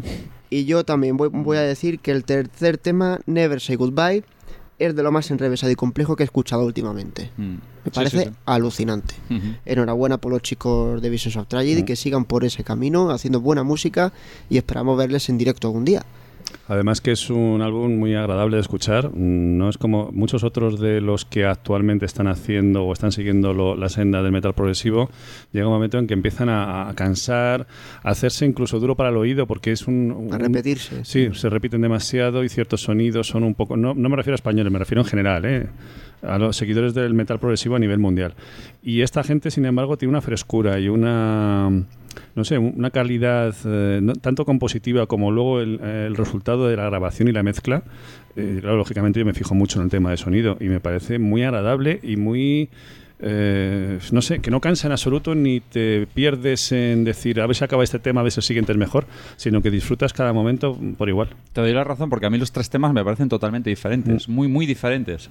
Eh, hasta me atrevería a decir, parecen de, de grupos diferentes si no fuera porque se- eh, de la técnica en determinados Mm. detalles, en la voz y tal, se nota que es el mismo grupo. No, y el sonido. Hay Y el detalles, sonido, hay sí, detalles sí, sobre sí, la mezcla, sobre la calidad de sonido, sobre la forma de tocar, que, que- que le dan entidad. ¿no? A mí el, a el primer tema, Rebelión, me parece un tema muy, muy Sí, interesante. no, los tres están también, muy ¿eh? bien. Sí. Los tres están muy bien. Yo opino del disco más o menos lo que habéis dicho todos, ¿no? Me parece un disco fantástico. Sobre todo el primer tema es muy bueno, el segundo tema tiene ciertos toques añejos así de Sí, Purple, sí, Rainbow, Purple, mm. que, me encanta que, sí, que un grupo sí, sí. rescate y tal, y además sin ningún tipo de complejo, Mm. ejecutándolo de una manera fantástica. Muy claro el sonido, son los magníficos. Y como vosotros también voy a, voy a destacar el, el tercer tema, que, que además tiene unas guitarras sintetizadas que son absolutamente mágicas. Es una cosa mágica. El, el tercero es brutal, es, Sí, es- la estrella totalmente. Me sorprende mucho del disco el tema de la producción, ¿no? Que se hayan grabado en diferentes estudios los instrumentos, inclusive, que hay batería que se graba en un estudio, guitarra que se graba en otro, y luego la mezcla, la verdad es que, que queda fantástica, ¿no? Es una cosa a destacar. Y también quería decir que, que sorprendentemente Gorka, por ejemplo, toca el bajo en el último tema. O sea, no solamente se limita a la guitarra, sino que toca el bajo en el último tema y es una cosa que también me sorprende mucho, eh, mucho porque en los otros dos temas el que toca el, el bajo es Marcos Sa- Sayans. Que Sí, que ya ha dejado la banda. Ya ha dejado la banda, ¿verdad? Yo me imaginaba que era algo de esto. Ahora mismo están, están sin bajista, pero están buscando. Mm, sí. Engelbert, cuéntanos tú, que esto es un poco tu tema. Doblador, doblador. Va, venga. Hombre, te, te- te confieso que, que antes de escucharle al principio eh, pensaba, madre mía, a ver si esto va a ser otro clon, otra copia de Dream Theater o, o de estos grupos así, y fíjate que me ha gustado mucho. Es un disco que para mí va increciendo, ¿no? Porque, bueno, para mí, ¿no? A ver, Rebellion está muy bien, el, el segundo corte del Before Again es extraño y está bastante bien, y luego, eh, coincidiendo con vosotros, Never Say Goodbye, el tercer tema es... es, eh, es muy bueno, está, está muy buen construido, me gustan mucho las melodías vocales que, que hay allí, los cambios de ritmos y de atmósfera. Y hay una cosa que quiero destacar en general de- de- del disco, es que eh, se escucha muy melódico y a la vez bastante potente y es porque a, a las guitarras les dan un sonido que suena muy heavy, muy cañero y que a la vez no desentona ¿no? Con, con- con la melodía de las canciones, con el tono general de las canciones. Me recuerda mucho a- al estilo de Cargloom, de Threshold. ¿no? Sí. A lo que hace, que hace sonar eh, eh, esos riffs de guitarra muy heavy, muy potentes y a la vez en, en un marco melódico que está muy bien. Está muy bien. Limpieza, en el sonido, que es muy, muy Sí, sí, sí, suena muy limpio y la verdad es que está muy bien. Yo le doy mi enhorabuena a Visions of Tragedy y joder, la verdad es que me gustaría mucho verles en directo, ¿eh? porque eh, estos temas en directo deben ser brutales. Sí, sí. Ojalá tengamos la oportunidad. Yo como soy de allí de Pontevedra y conozco y conozco muchísima gente dedicada a la música, pues sí, tengo un amigo que, que ha visto a, a la banda Ardegan en directo y me ha dicho, no, unas bestias tocando, pero musicalmente hablando, ¿eh? pero tremendas, tremendas. Eh, comentaste que tiene, sí, sí, sí es cierto que tiene influencia de, de, de Dream Theater y de Mm, Sinfonía y sí, otras bandas, sí, pero, sí. pero, pero no se escucha Dream Theater. o sea, o sea, no, Pero una cosa es la eh, influencia y otra cosa es la copia. Y en este caso es una Exactamente. influencia bien Tienen- llevada. ti- Tienen un sonido que es muy fresco y, y que está muy bien. La verdad es que enhorabuena para Visions of Tragedy. Bueno, yo les voy a seguir muy de cerca porque he cogido una, una buena amistad con Víctor Camacho y espero conocer al resto de componentes que son Gorka Olla en la guitarra, Víctor Camacho los teclados, aunque también hace guitarras, eh, Javier Vidal es el vocalista y Carlos González que es el batería. Víctor Camacho, de todas formas, eh, es el que grabó la guitarra en este EP y en los teclados los hizo pues el señor eh, Andrés Fernández, eh, lo que pasa que ha tenido que dejar la banda porque se ha ido a, a Friburgo, Alemania, pues a completar sus estudios musicales, imaginaros. Yo sé que Víctor Camacho me contó y, y sé que ha estado pues eh, también estudiando en, en Hungría, si no recuerdo mal, o sea que esta gente tiene un nivel musical muy, muy, muy importante. Bueno, pues vamos a escuchar un tema. Yo creo que todos eh, coincidimos en el mismo, ¿no? Aunque es un poco largo. Es un poco largo, eso es lo malo. en el mismo Se hace corto. Pero yo, yo creo que hay que ponerlo, ¿eh? O sea... Está muy bien, es un temazo, es un temazo. Se disfruta mucho. Nunca digas adiós. Exacto. Parece el título de una canción de... ¿De, ¿De Bon Jovi? De Peso 007. Boys. De Sí. Peso Boys. Never 007. De Bon Jovi, hay una. Sí, Pero bueno, en este caso, Never Say Goodbye, The Visions of Tragedy.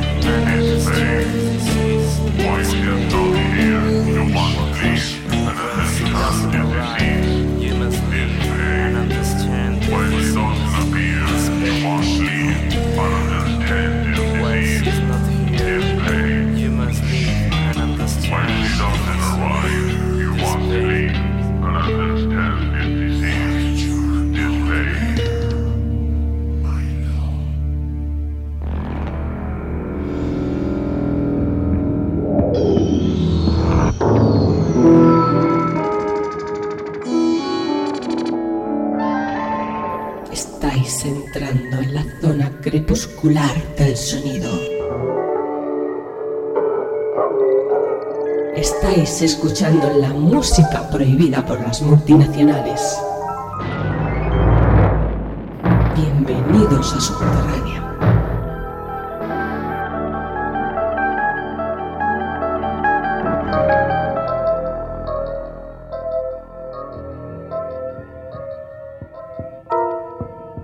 Pues ahora vamos a hablar de una banda polaca. Nos vamos a la tierra. mm, Iba a decir la tierra de Engeler, no es tu tierra exactamente, pero bueno, es como si lo fuera actualmente, ¿no? Eh, de una banda polaca llamada Arcangelica y su primer disco titulado Like a Drag. Eh, a ver, estamos hablando de un disco realmente bueno, ¿eh? O Sí. sea, un sonidazo muy potente y, y seguro que aquí el amigo doblador, tratándose polaco, se estará encantado de la vida, ¿no? Aparte, oye, cuéntanos una cosa. ¿Tienes aquí un primo o algo? ¿Cómo es la cosa? ¿El guitarrista? A ver, Angel, Sí. ah, di la verdad. Tú participas aquí, ¿no? Porque- Hombre, ya, ya, ya me gustaría tocar en un pedazo de banda como esta. Es Aquí, que, pone, aquí pone guitarra Angel. Guitarra Angel, sí. Sí, en la guitarra tenemos a Maciej Angel y bueno, luego el resto de componentes, Arkadiusz eh, en la guitarra también, Jakub Kolada en el bajo. Piotr Przyczki en la batería, Que bueno, Salapa a la, a la voz. Es el álbum debut, eh, larga duración, pero antes hicieron dos mini álbums. Es- una banda que ya lleva mucho tiempo, ¿no? Sí, se fundó en el 2004. Eh, y en su inicio parece ser que intentaban seguir los pasos de Anatema. De hecho, sus fans le llamaban los Anatema polacos. Pero parece ser que se alejaron un poquito del, del rock más melancólico y han cogido pues una línea un poquito más, más particular que les, que les distingue bastante bien dentro del- de lo que es el metal. Metal progresivo, pero con un estilo muy propio. Y los dos primeros mini álbums eran el, homónimo Arcangelica del 2007 y en el 2009 Where Are You Now.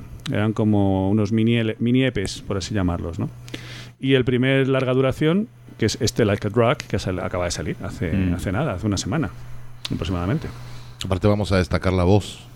El cantante es muy buena. Ah, pero a ver, a ver tú, tú le pones una categoría a todas las voces. Unas son de Bourbon, otras son de... ¿Esta, esta qué voz es? Esta es voz arcangélica. Ah, bueno. Eso está claro. Eso está claro. Muy bueno, muy Me bueno. Un parece bien la apreciación de, de Alexandro porque es muy personal la voz, la verdad, es que es muy original. Es muy original. Eh, yo creo que es lo más destacable también de- del grupo. Eh, es un grupo excelente y la voz es algo que a mí, por ejemplo, me encanta. Así que muy buen disco, recomendabilísimo. Es, un disco, sí, es un disco de muy agradable escucha y realmente los arreglos, los arreglos que tiene son magníficos. Es un disco que está muy bien arreglado, muy bien producido. Y a mí me han gustado mucho dos temas, que uno de ellos es el cuarto, que es el Night, el Night Passage, y el ocho, que es el Let Me Stay With The Trees, que son dos temas, bueno, que a mí me han gustado bastante. A mí el disco yo creo que merece la pena darle una escuchita y, y disfrutarlo. ¿eh? Sí, sí. Pues fíjate, a pesar de que esos dos temas son muy buenos, no son los que yo más destacaría. A mí me ha parecido un discazo. ¿eh? Son eh, composiciones de duración más o menos normal, entre los 4 y los 6 minutos. eh, temas relativamente accesibles, pero con mucha carga melódica y emotiva. Eh, un sonido muy brillante. sonido muy, Muy, muy pulido, brillante, muy, muy brillante. pulido. Está muy bien, muy bien hecho. Pero son, son agudos, muy con mucha presencia, pero sin resultar estridentes. Eso Da gusto- es. da Es gusto difícil oírlo. de lograr eso. Eso es. Me, me ha llamado la atención sobre todo la voz, eh, como has dicho tú, Alessandro, y las guitarras, que creo yo que son la base instrumental de las canciones, tanto los punteos como las rítmicas.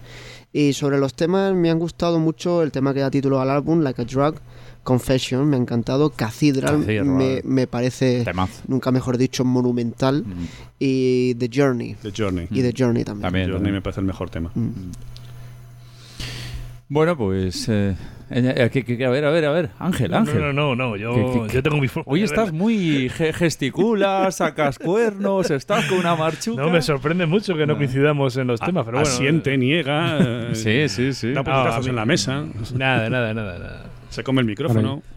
Yo quería comentar una cosilla, yo quería comentar una cosilla que esta banda, no, al igual que, que muchas de, de las bandas nuevas eh, polacas que están surgiendo, le deben un poco, le deben a- a- agradecer un poco a Riverside Mm. no por su, no, no por la influencia musical, pero sí por el éxito que han tenido a nivel internacional, esto ha, ha- ha causado, ¿sabes? ha sido como un empujón ¿no? para, para otras bandas polacas de estilo similar. Ojo que esta banda Arcangélica no suena para nada No, a, no, a Riverside, No. pero que, eh, digamos, el éxito internacional que ha tenido Riverside ha, ha dado eso, como un espaldarazo, como una especie de estímulo a muchas de estas bandas que que son muy buenas, que tienen muy buena calidad y que quizás no estaban seguros de sí mismos de poder hacer algo y que están surgiendo en los últimos años eh, de una manera espectacular. Muy- Muy bien, y, y Arcangélica es uno de, de- de estos ejemplos.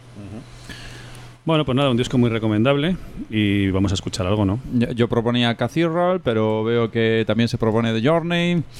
Eh, Yo me callo porque mis temas no, no son los vuestros. Oye, The Journey, que creo que es la Sí, que yo más- también estoy de acuerdo es la que The más Journey. coincide. Sí, ¿no? sí, The sí, Journey. The Journey. The Journey a mí me gusta mucho ese tema. Muy bien, pues de Arcangélica escuchamos The Journey.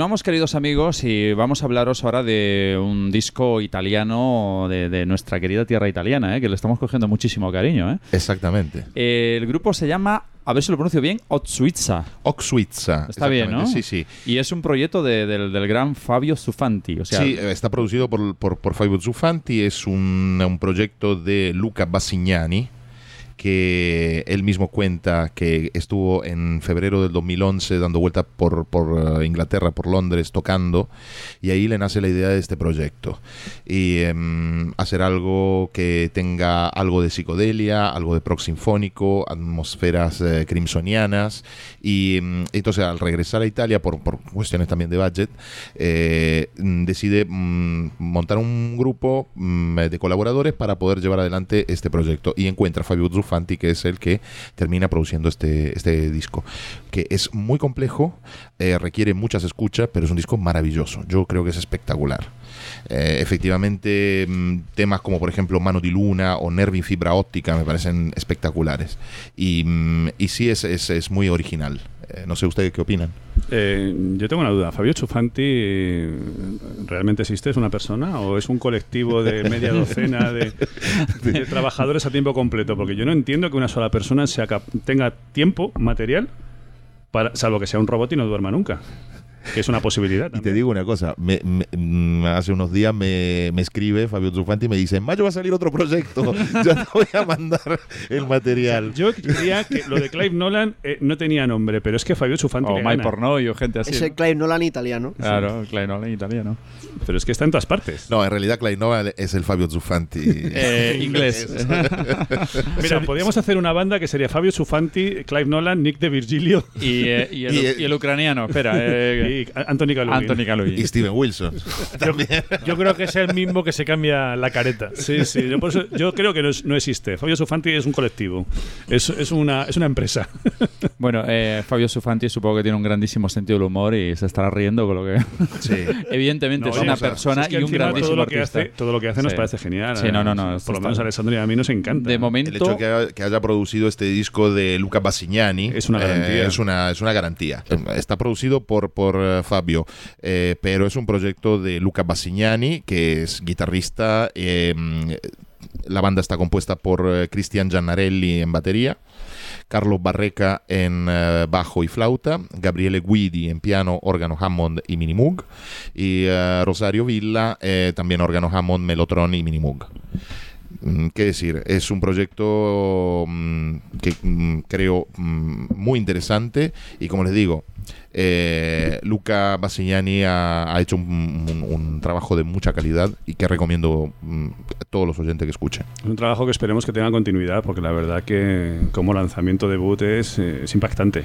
Ujú. A mí me parece, vamos, ya sabes que a mí me gusta mucho el progresivo italiano, pero es que no suena progresivo italiano esto cuando lo escuchas. Así, No. Si, no te, si no te dicen el nombre de los músicos, puedes pensar que es de cualquier nacionalidad. Sí, sí. Y realmente el trabajo es, es encomiable porque hay una serie de exploración de distintos estilos ensamblados entre sí de una forma que a veces llega a ser incluso sorprendente, ¿no?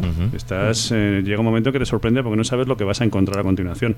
Hay que decir que no en todo momento es acertado. Mm, a, título, a micrófono cerrado hemos hablado de algunos pasajes, sobre todo del primer tema, que se llama precisamente Almohadilla 01 y que tiene unos pasajes hacia el final que en nuestro juicio lo estropea un poquito, pero bueno, esos son, son gustos musicales de Sí, cada uno. sí. Pero quiero decir que es muy sorprendente. A lo largo del disco te puedes encontrar momentos en que lo que a continuación vas a escuchar no tiene nada que ver con lo que estabas escuchando hasta ese mismo segundo, ¿no? Y lo que a continuación sigue no es lo que te esperarías normalmente de, de cualquier Mm. Sí, tipo de sí, música, sino que realmente te cambia hasta un punto en el que te sorprende. Y eso es algo que está muy bien porque es parte de, la, de lo bueno que tiene la música progresiva. Ti- Tiene un cierto toque étnico que no sé si quizás a lo mejor vaya un poco relacionado con la, la portada. Yo no sé, la verdad es que no sé cómo descifrar la portada. Sí que detecto en esa cara una especie de humo eh, blanco delante. Que, que no sé si tendrá algún tipo de significado, pero de luego con la portada delante te puedes tirar un buen rato intentando Es como una descifrarla. especie de ave.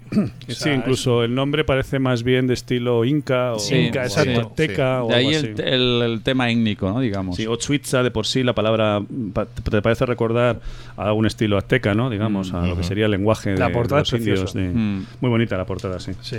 Yo quería destacar sobre todo el uso de los teclados. A mí me parece fantástico. Eh, Luca es el que lleva la dirección, digamos, un poco de la banda. Parece así a simple escucha.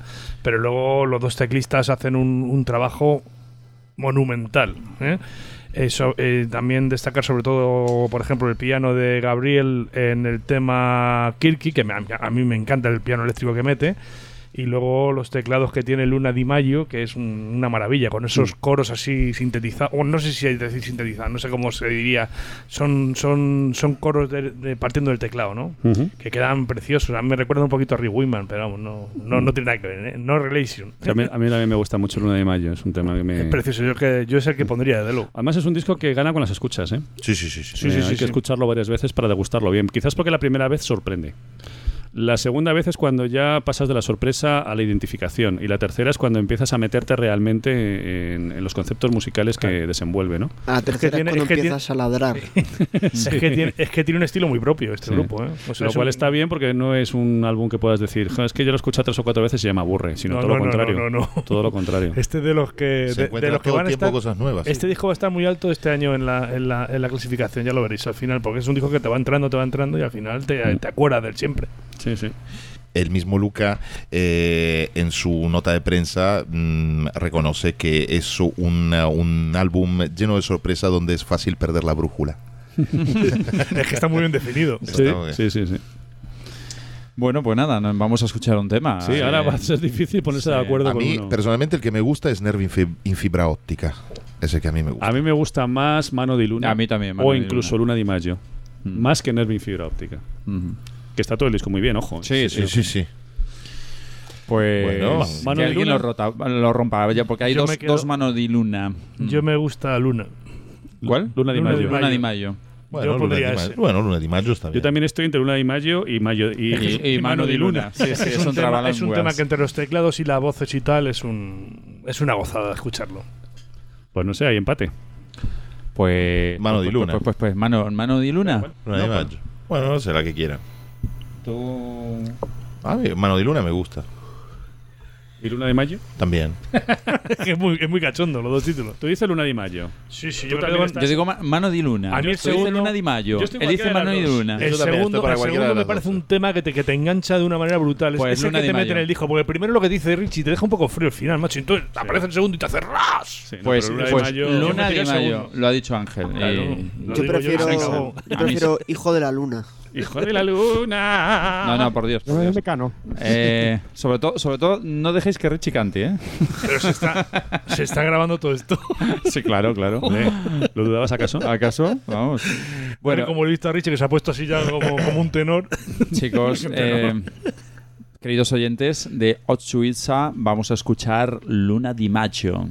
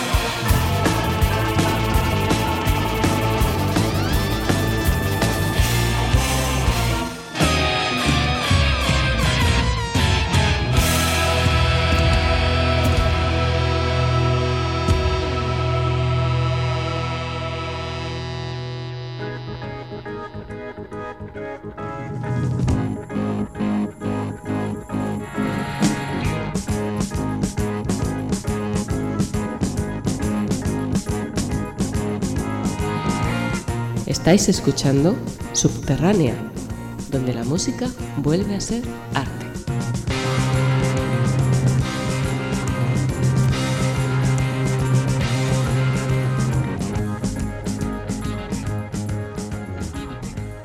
A continuación, queridos oyentes, os vamos a hablar de una banda ya que prácticamente ya es una banda legendaria. Estamos hablando de Big Big Train y su segunda parte del English Electric. Que será algo así como el Gran Tren Grande, ¿no? Sí, sí, algo así, algo así. El cacho tren. Bueno, eh, un disco, un disco que a mí particularmente incluso me gusta más que el anterior, sobre todo porque tiene un arranque brutal. O sea, Es- ¿cómo, cómo arranca este disco? Como un tren arranca. Como un tren, sí, eso sí, es lo sí. que pasa, eso es lo Después que pierde, pasa. pierde un poquito de fuelle, quizás se van quedando sin carbón, pero el, el primer tema, El ole, primer eh, tema han ole. empezado con lo mejor. Y me gusta también que aun cuando siguen teniendo pues cierta cierto saborcillo a Genesis sobre todo, no es tan descarado como el como en el anterior. Es decir, se, nota un poquito menos. Y eso es otra cosa que, que yo valoro, ¿no? Y decir, eh, es, es espectacular. Pues mira, esta, esta banda que, que la verdad que ya tiene unos cuantos discos, empezó en, el- Sí. en el 90 y la, la- la formaron Andy, Paul, Andy Poole y Green Spauldon, ¿no? Spauldon. O Spauldon, algo Greg así. Sí. Ujú. Y Bueno, junto con Ian Cooper a los teclados, Steve Hughes a la batería y el cantante canadiense Martin Reed. Eso es en la primera formación de BB Train. De todas formas, eh, haya habido cambios a lo largo de su historia. Hemos tenido a, Sim- a Sean Filkins y ahora, como no, al, al, Sempi- no, al Sempiterno, no, ¿cómo sería? Al que está en todas partes, Nick de Virgilio. Nick de Virgilio. Omnipresente. Eh, omnipresente, Nick de omnipresente. Virgilio. Nick Nick de Virgilio, que, que todo lo que toca.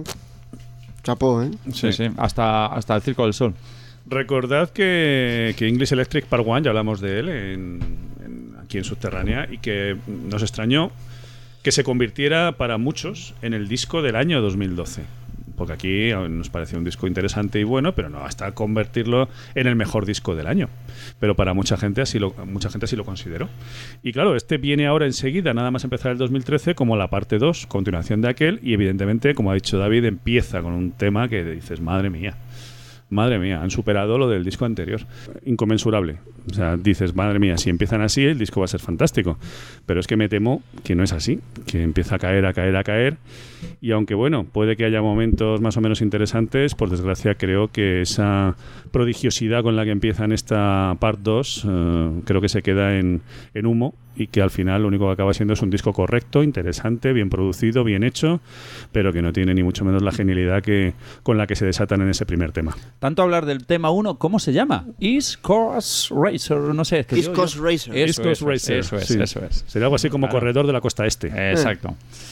Bueno, Ángel, yo yo, yo creo que eres, tú eres de los seis defensores a muerte de... Hombre, sí, a mí, a mí es un grupo que me gusta mucho este y bueno, aparte del primer tema que es cierto que es un tema, además que no tiene mucho que ver con el disco anterior, es un tema más original, con, con muchos detallitos y tal. A mí me gusta también el segundo mucho, Richie, que es un- una especie de baladita así como muy suave. No, si no son malos, lo único que digo es que después de una genialidad, todo lo que viene después no, no está a la altura. No es que sea malo, sino que no está a la altura. Bueno, y empieza a... yo, creo, yo creo que merece la pena escuchar. Sí, sí, por supuesto, por supuesto. El, el segundo tema tiene, tiene bastantes detalles también que me gustan y aparte también destacar el tema 6, el de, Perman, el de Permanent Way, que tiene algunos toques de, de- del tema Edgar O, eh, algunos to- toques épicos de, la parte 1, que vuelve a retomar otra vez unos magníficos vientos y... Y vamos, son temas que yo, yo destacaría. O sea, yo creo que el disco es cierto que tiene un bajón, pero hombre, tiene hay temas que tienen algunas partes que, que merecen la pena escuchar. Sí, hay trozos que meten instrumentos, hasta un sitar me parece que meten Sí. por ahí en medio, ¿no? Que meten flautas, meten Sí. algo, algo de violín Pero en la también. primera parte también meten un sitar. O sea, Sí. debe, ser que, debe ser que lo tienen Mm. ahí en, en la formación. Eh, Lo, lo tienen comprado y Sí. hay que amortizar. No sé, si, no, sé si es un, no sé si es un músico o es un, o es un instrumento, pero. Richie, ¿cuánto, ¿cuánto dura el primer tema? Pues como 15 minutos. Son casi ¿no? 16. Yo creo que es tan bueno que vale la pena. Después ya discutiremos. Eh, Sí, sí. Fernando. Sí, eh, es que efectivamente has comentado lo de sitar y violín, es que eh, tiene mucha influencia folky este grupo también. Sí. no, Sí. no todo es eh, progresivo, sinfónico y tal. Eh, yo creo que sigue más o menos la senda del, del anterior álbum, con esa fusión de eh, sinfonismo, folk acústico, que les hace tener ese sonido tan personal. Pero sí veo menos referencias a Genesis que eran demasiado evidentes en el primer álbum. afortunadamente aquí están un poco más ausentes. ¿eh? Sí. Eh, respecto a las canciones, estoy de acuerdo con vosotros. East Coast Racer, de casi 16 minutos, eh, es un temazo. No me parece la típica suite progresiva, ni mucho menos. Pero no porque tenga 16 minutos. No, no, no, no. Han logrado en 16 mantener durante 16 minutos un alto nivel. Es bueno. Exactamente, bueno. efectivamente. No me parece la típica suite progresiva. No. Me parece muy especial, con muchos detalles, como ha dicho Sí. Eh, Ángel. Pero Eh, casi parece como fuera del resto del disco, no sé, yo lo veo un poco extraño, ¿no? Sí, es que mm, son canciones muy, muy diferentes. Luego me gusta mucho también Keeper of Abyss. Me parece que tiene un gran nivel instrumental ese tema. No sé, es un disco muy agradable de escuchar, pero tampoco tanto para tirar cohetes como lo está poniendo la gente por ahí. Ya, no, lo que pasa es que yo al principio dije, joder, si empiezan con el primer tema ya tan, tan genial, ¿cómo va a ser el resto? Y la verdad es que me sentí un poco defraudado después. Sin embargo, es un disco que va a apuntar alto porque tiene mucha calidad, está claro, y de hecho ya está apuntando, eh, está apuntando ya alto en las listas de discos de rock progresivo, las revistas y todo eso. No sé, muy recomendable. La verdad es que muy recomendable, me ha gustado mucho y bueno, a ver qué. Darle una escuchita, como siempre, A y decidir por vosotros mismos. Aunque, aunque, evidentemente, os vamos a dejar lo que consideramos por mayoría el mejor tema. Dura mucho, pero yo creo que. no, Nah, se pasa Da igual, da igual. Se disfruta. Escucharlo entero, vale la pena. Eh, a ver, esa práctica. East Coast Race. East Coast Racer. Bueno, nada, pronúncialo The- tú. Venga, The Big, Big preséntalo tú. Train, O según Fernando, el cachotren.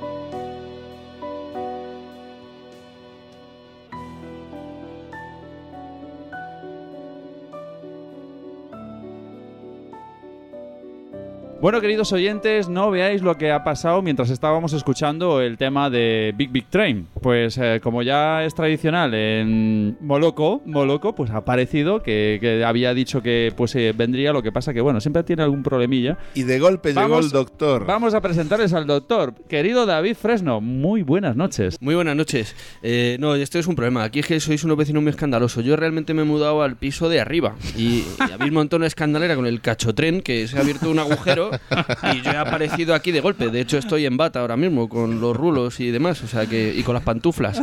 Así que bueno, eh, David Pinto me ha servido un café gentilmente para compensar tamaña afrenta.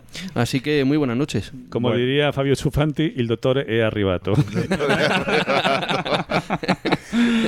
Bueno, pues eh, vienes al pelo para hablar de, un grupo español fantástico, que es el grupo Glass, eh, que me imagino que lo has escuchado, ¿no? O tienes eh, referencias de, este grupo. Así es, yo tengo, los tres discos de ellos, los he visto en, tres ocasiones en vivo y la verdad que siempre me han, siempre me han gustado en, directo.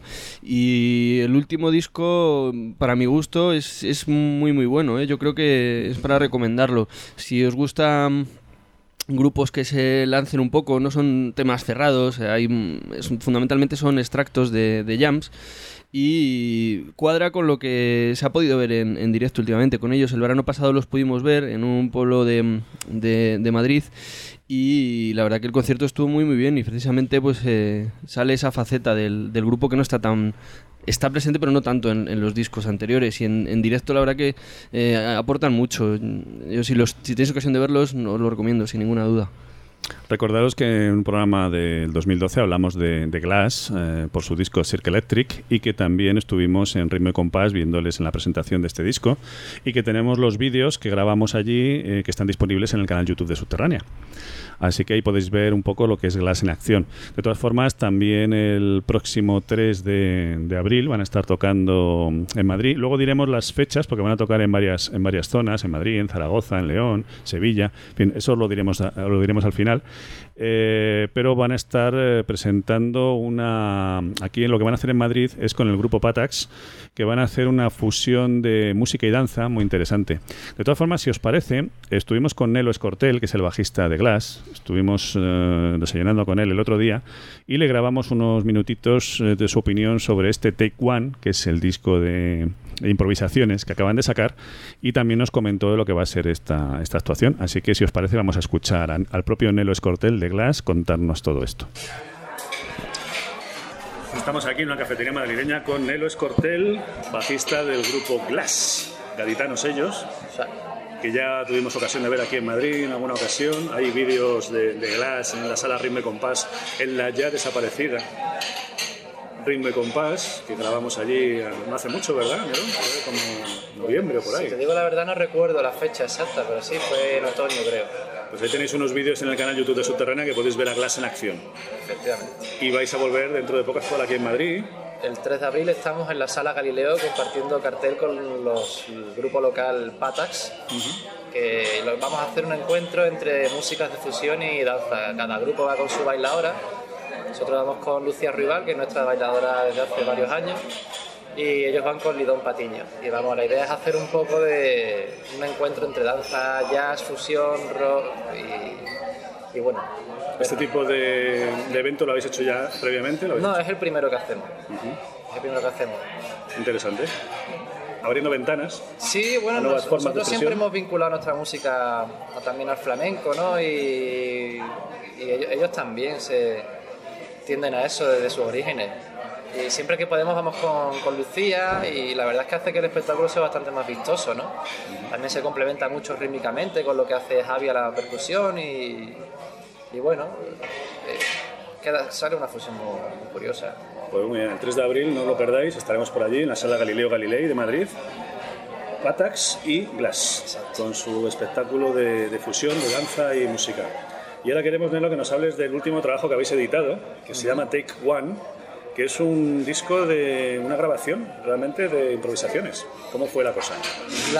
Eso surgió porque dimos un concierto en, en Cádiz y el técnico de sonido acababa, tiene un estudio, ¿no? Que se llama Curro Ureva Y escuchando la prueba de sonido, cuando terminamos nos dijo, oye, que yo me he comprado un- una grabadora analógica de cinta de 2 pulgadas y lo que estáis tocando pegaría un montón que se grabara así por el sonido, pi, papá.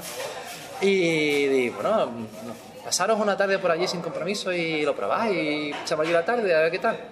Y vale, fijamos una fecha, fuimos allí y íbamos a grabar temas nuestros en directo, ¿no?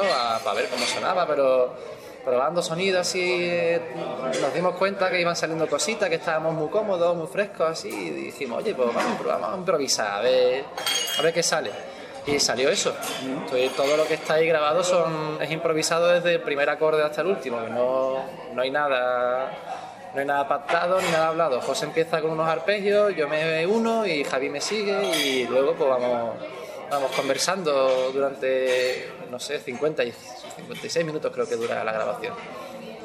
Una iniciativa curiosa y no, no, muy, no muy vista, ¿no? No muy habitual. Más vista dentro del mundo del jazz que dentro del mundo del progresivo. Claro, ¿no? nosotros también hemos trabajado mucho el jazz y nos conocemos muy bien a la hora de improvisar. De hecho, nuestros conciertos, aunque sean de, de repertorio, siempre dejamos lugar a la improvisación, dentro de los temas o, o donde quepa, ¿no? Según cómo estemos ese día, pues, pues improvisamos. Y aquel día pues estábamos, nos cogió inspirados, hacía un día de bastante sol.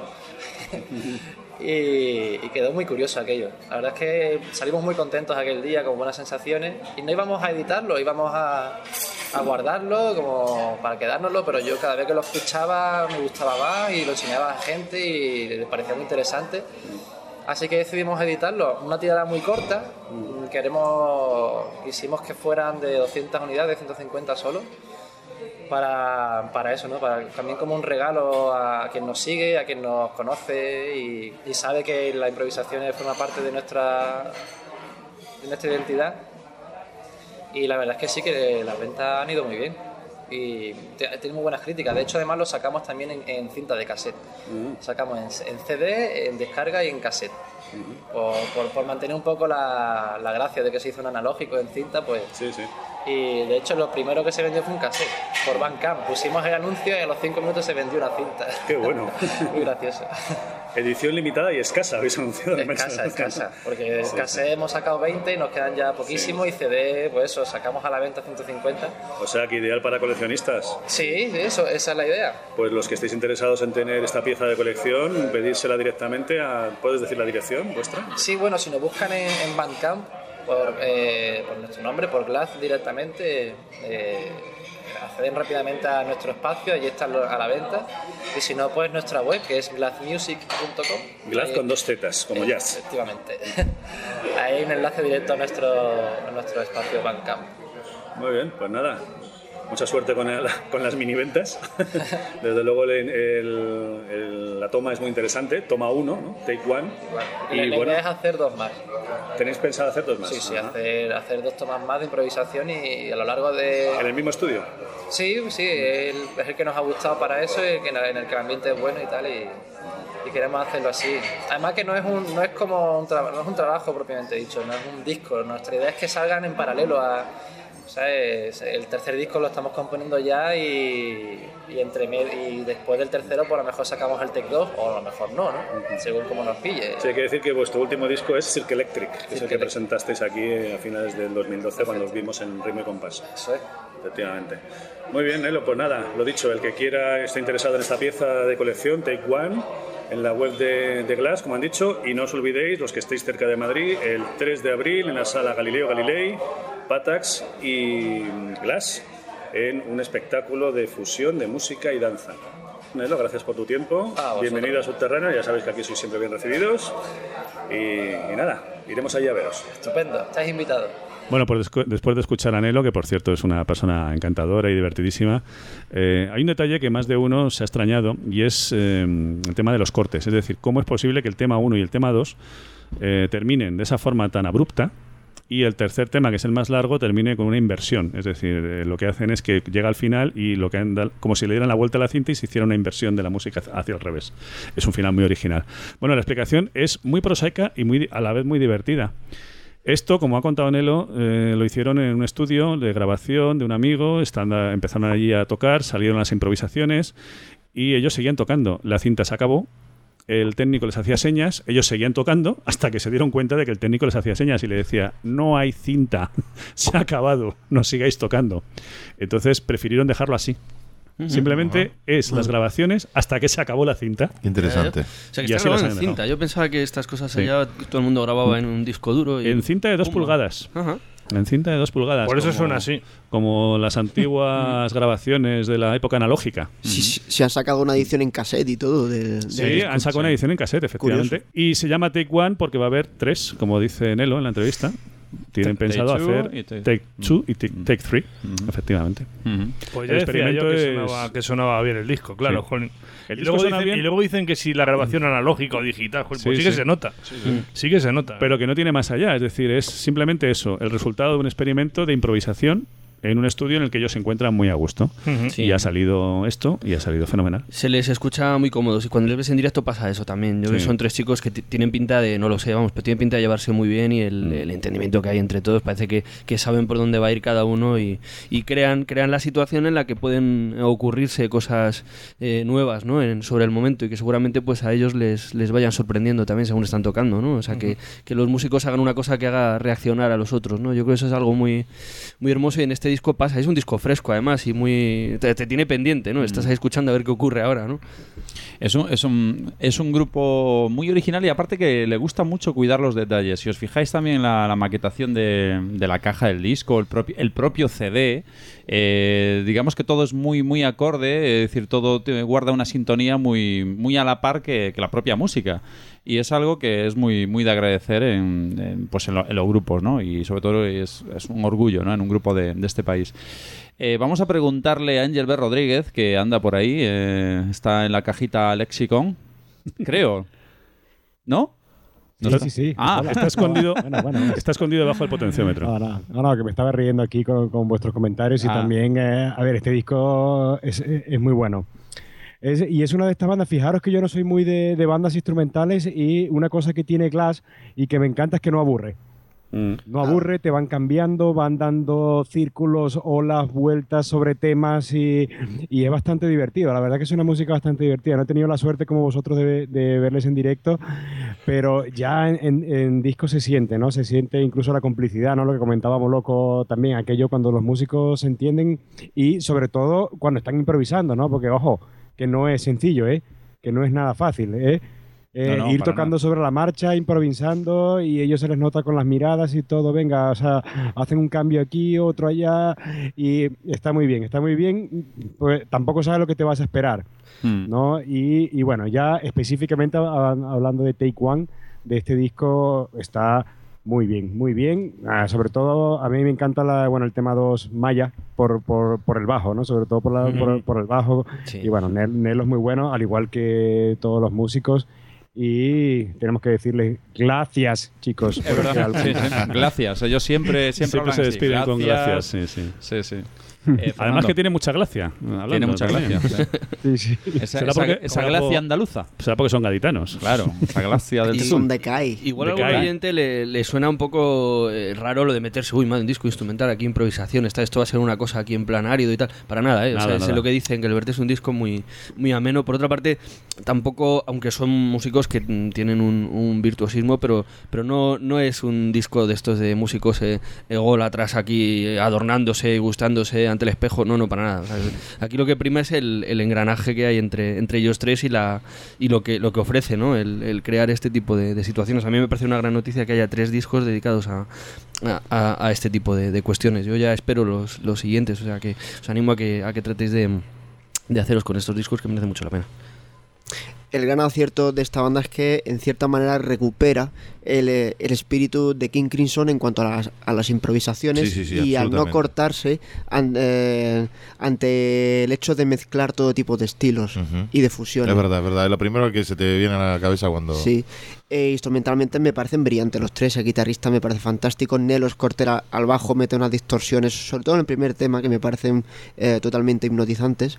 Eh, luego la batería en el segundo tema, puf, a mí me parece que eh, hoy en día de las mejores baterías de jazz de España, mm, no sé si es mucho decir, pero creo Es- que es- Es bastante decir, ¿no? Si lo es, vamos, genial. Pero no, y date cuenta que hay muy buenas baterías en este país. Sí, sí, pero, Pero me, que está me ahí, deja seguro. alucinado, ¿eh? Me deja Mm, alucinado. sí, sí, y el ahí. tercer tema ya es una orgía entre los tres, de, están los tres desmelenados en 24 minutos que, que se pasan en nada. Yo creo que hay un Fantástico. guiño ahí floidiano, un poco tipo One of These Days en algún momento. Igual es mi cabeza Sí, la que se tira ser. ahí de frente a eso. Y no sé si está hecho a posta incluso o, o se les cayó, O según se estaban cayó, tocando, ¿no? claro. Pero suena. Hay un momento en el que remite a, Mm. a sobre todo una guitarra que se escucha, es, es- curiosísimo. Pero fíjate, yo eh, te comentabas tú lo de mm, eh, que si. Yo, yo no me remitiría a King Crimson, fíjate. Yo creo que King Crimson las improvisaciones las estructura de una manera totalmente distintas. Esto es más una jam, no, no sé muy bien la diferencia entre ambas cosas, pero casi lo definiría más de esa manera.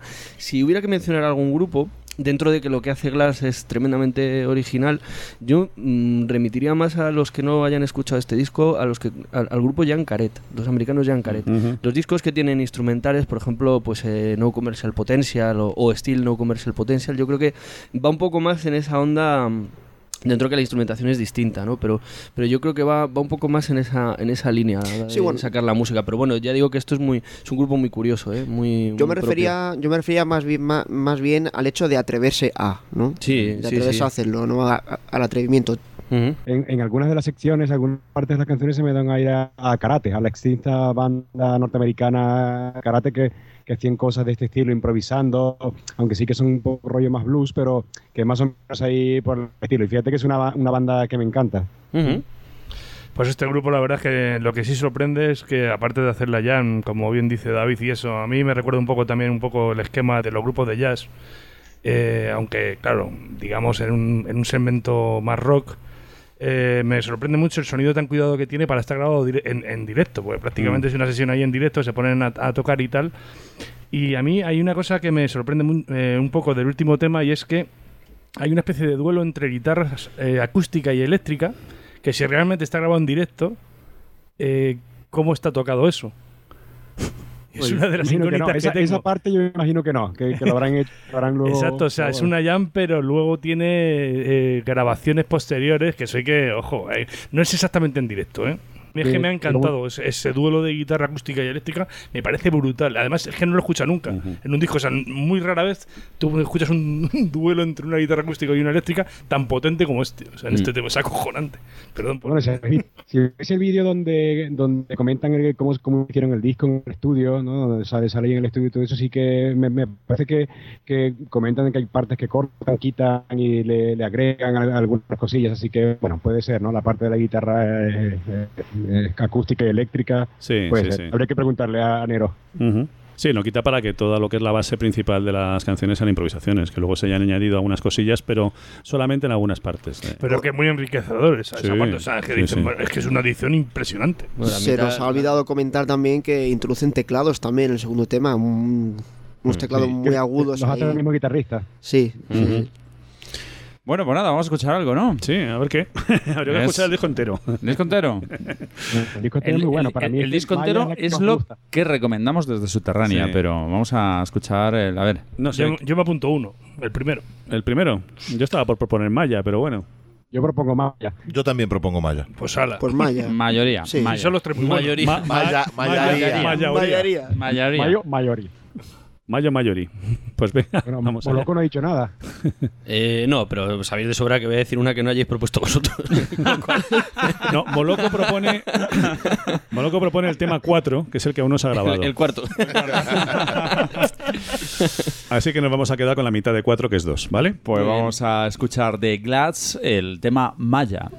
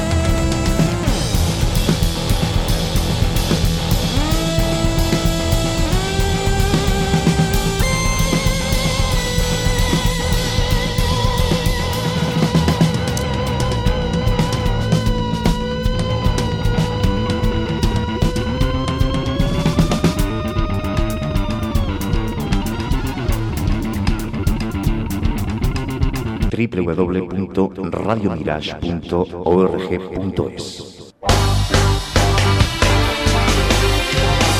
Conecta con nosotros 24 horas de rock sinfónico progresivo en la red. Radio Mirage.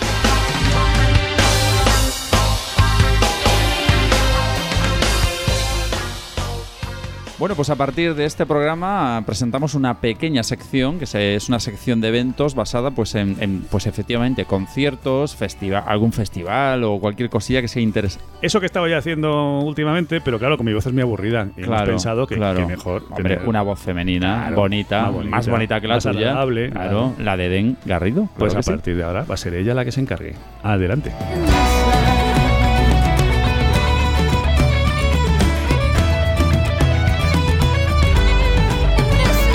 Gracias chicos por esta maravillosa música de fondo. ¿Cómo conocéis mis debilidades, eh? que menos. Bueno, pues vamos a ello. Vamos a hacer ese rápido repaso a algunos de los eventos que van a tener lugar próximamente.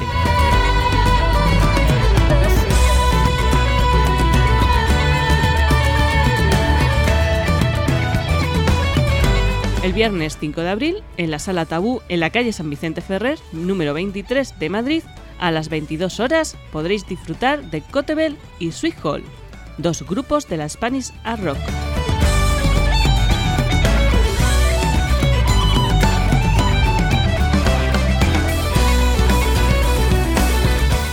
El viernes 19 de abril, también en la Sala Tabú de Madrid, San Vicente Ferrer, número 23, tendremos a Jardín de la Croix presentando su nuevo disco, 187 Steps to Cross the Universe. eso mismo, acompañados por otra estupenda banda llamada Quauar.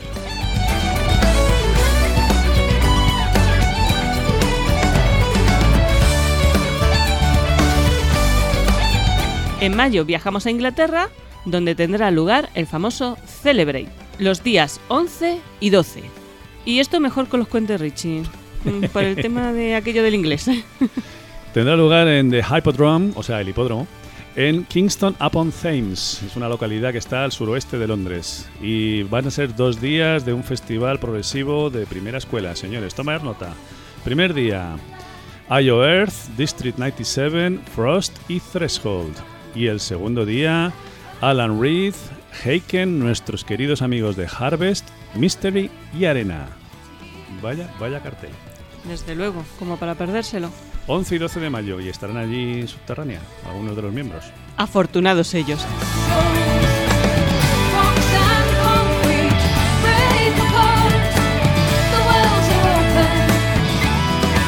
Y el sábado 15 de junio, como todos los años, en Peralta, Navarra, tendrá lugar una nueva edición del prestigioso Minuendo Festival, con las actuaciones de Paatos y A Liquid Landscape.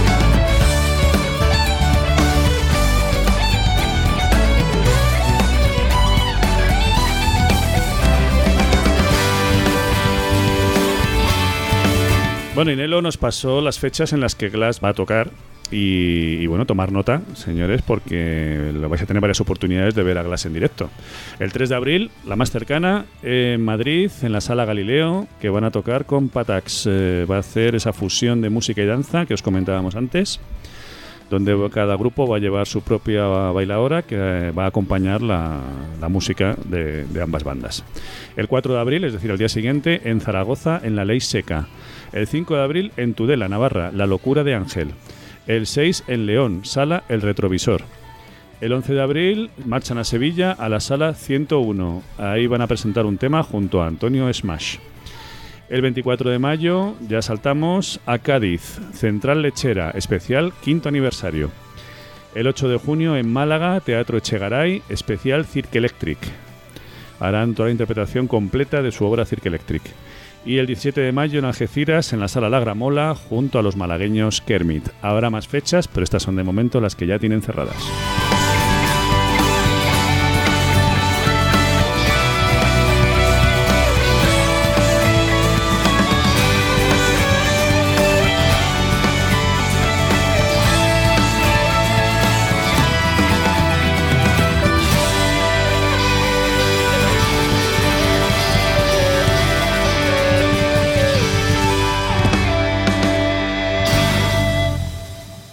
Bueno, pues hasta aquí ha llegado el programa de hoy. Una vez más nos hemos reído, hemos escuchado buena música y, y nos ha parecido el doctor.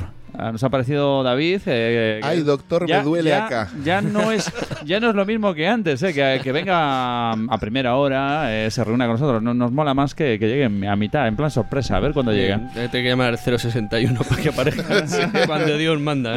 Ahora hay que poner la canción de Doctor Doctor de UFO para que venga. Ah, pues sí, sí, también. Bueno, pues nada, nos despedimos, queridos oyentes, y claro, eh, de- también se despide esta noche, eh, pues sí, David Fresno. Muchas gracias por venir, aunque haya sido así tan, eh, Ha sido un gusto. tan corto, ha sido un gusto. Un placer estar con vosotros. Muy buenas noches a todos. También a, Andre- a Alexandro Baldasarini, muy buenas noches. Buenas noches a tutti. Buenas noches a tutti, efectivamente. Buenas noches a Ricardo Hernández. Un placer. Un placer, como siempre. A Fernando Medina. Buenas noches. Ángel Lajarín, qué rápido vamos, ¿eh? Buenas noches, A saco. amigos. Disfrutad de la vida. Y a nuestro querido venezolano residente en Polonia, Angel B. Rodríguez, el doblador de Yunques Mundial. Buenas noches, chicos. Un abrazo y encantado de estado aquí nuevamente. Pues yo soy David Pintos, eh, un placer y nos vemos en el siguiente programa. Adiós. Adiós. Adiós. Seña.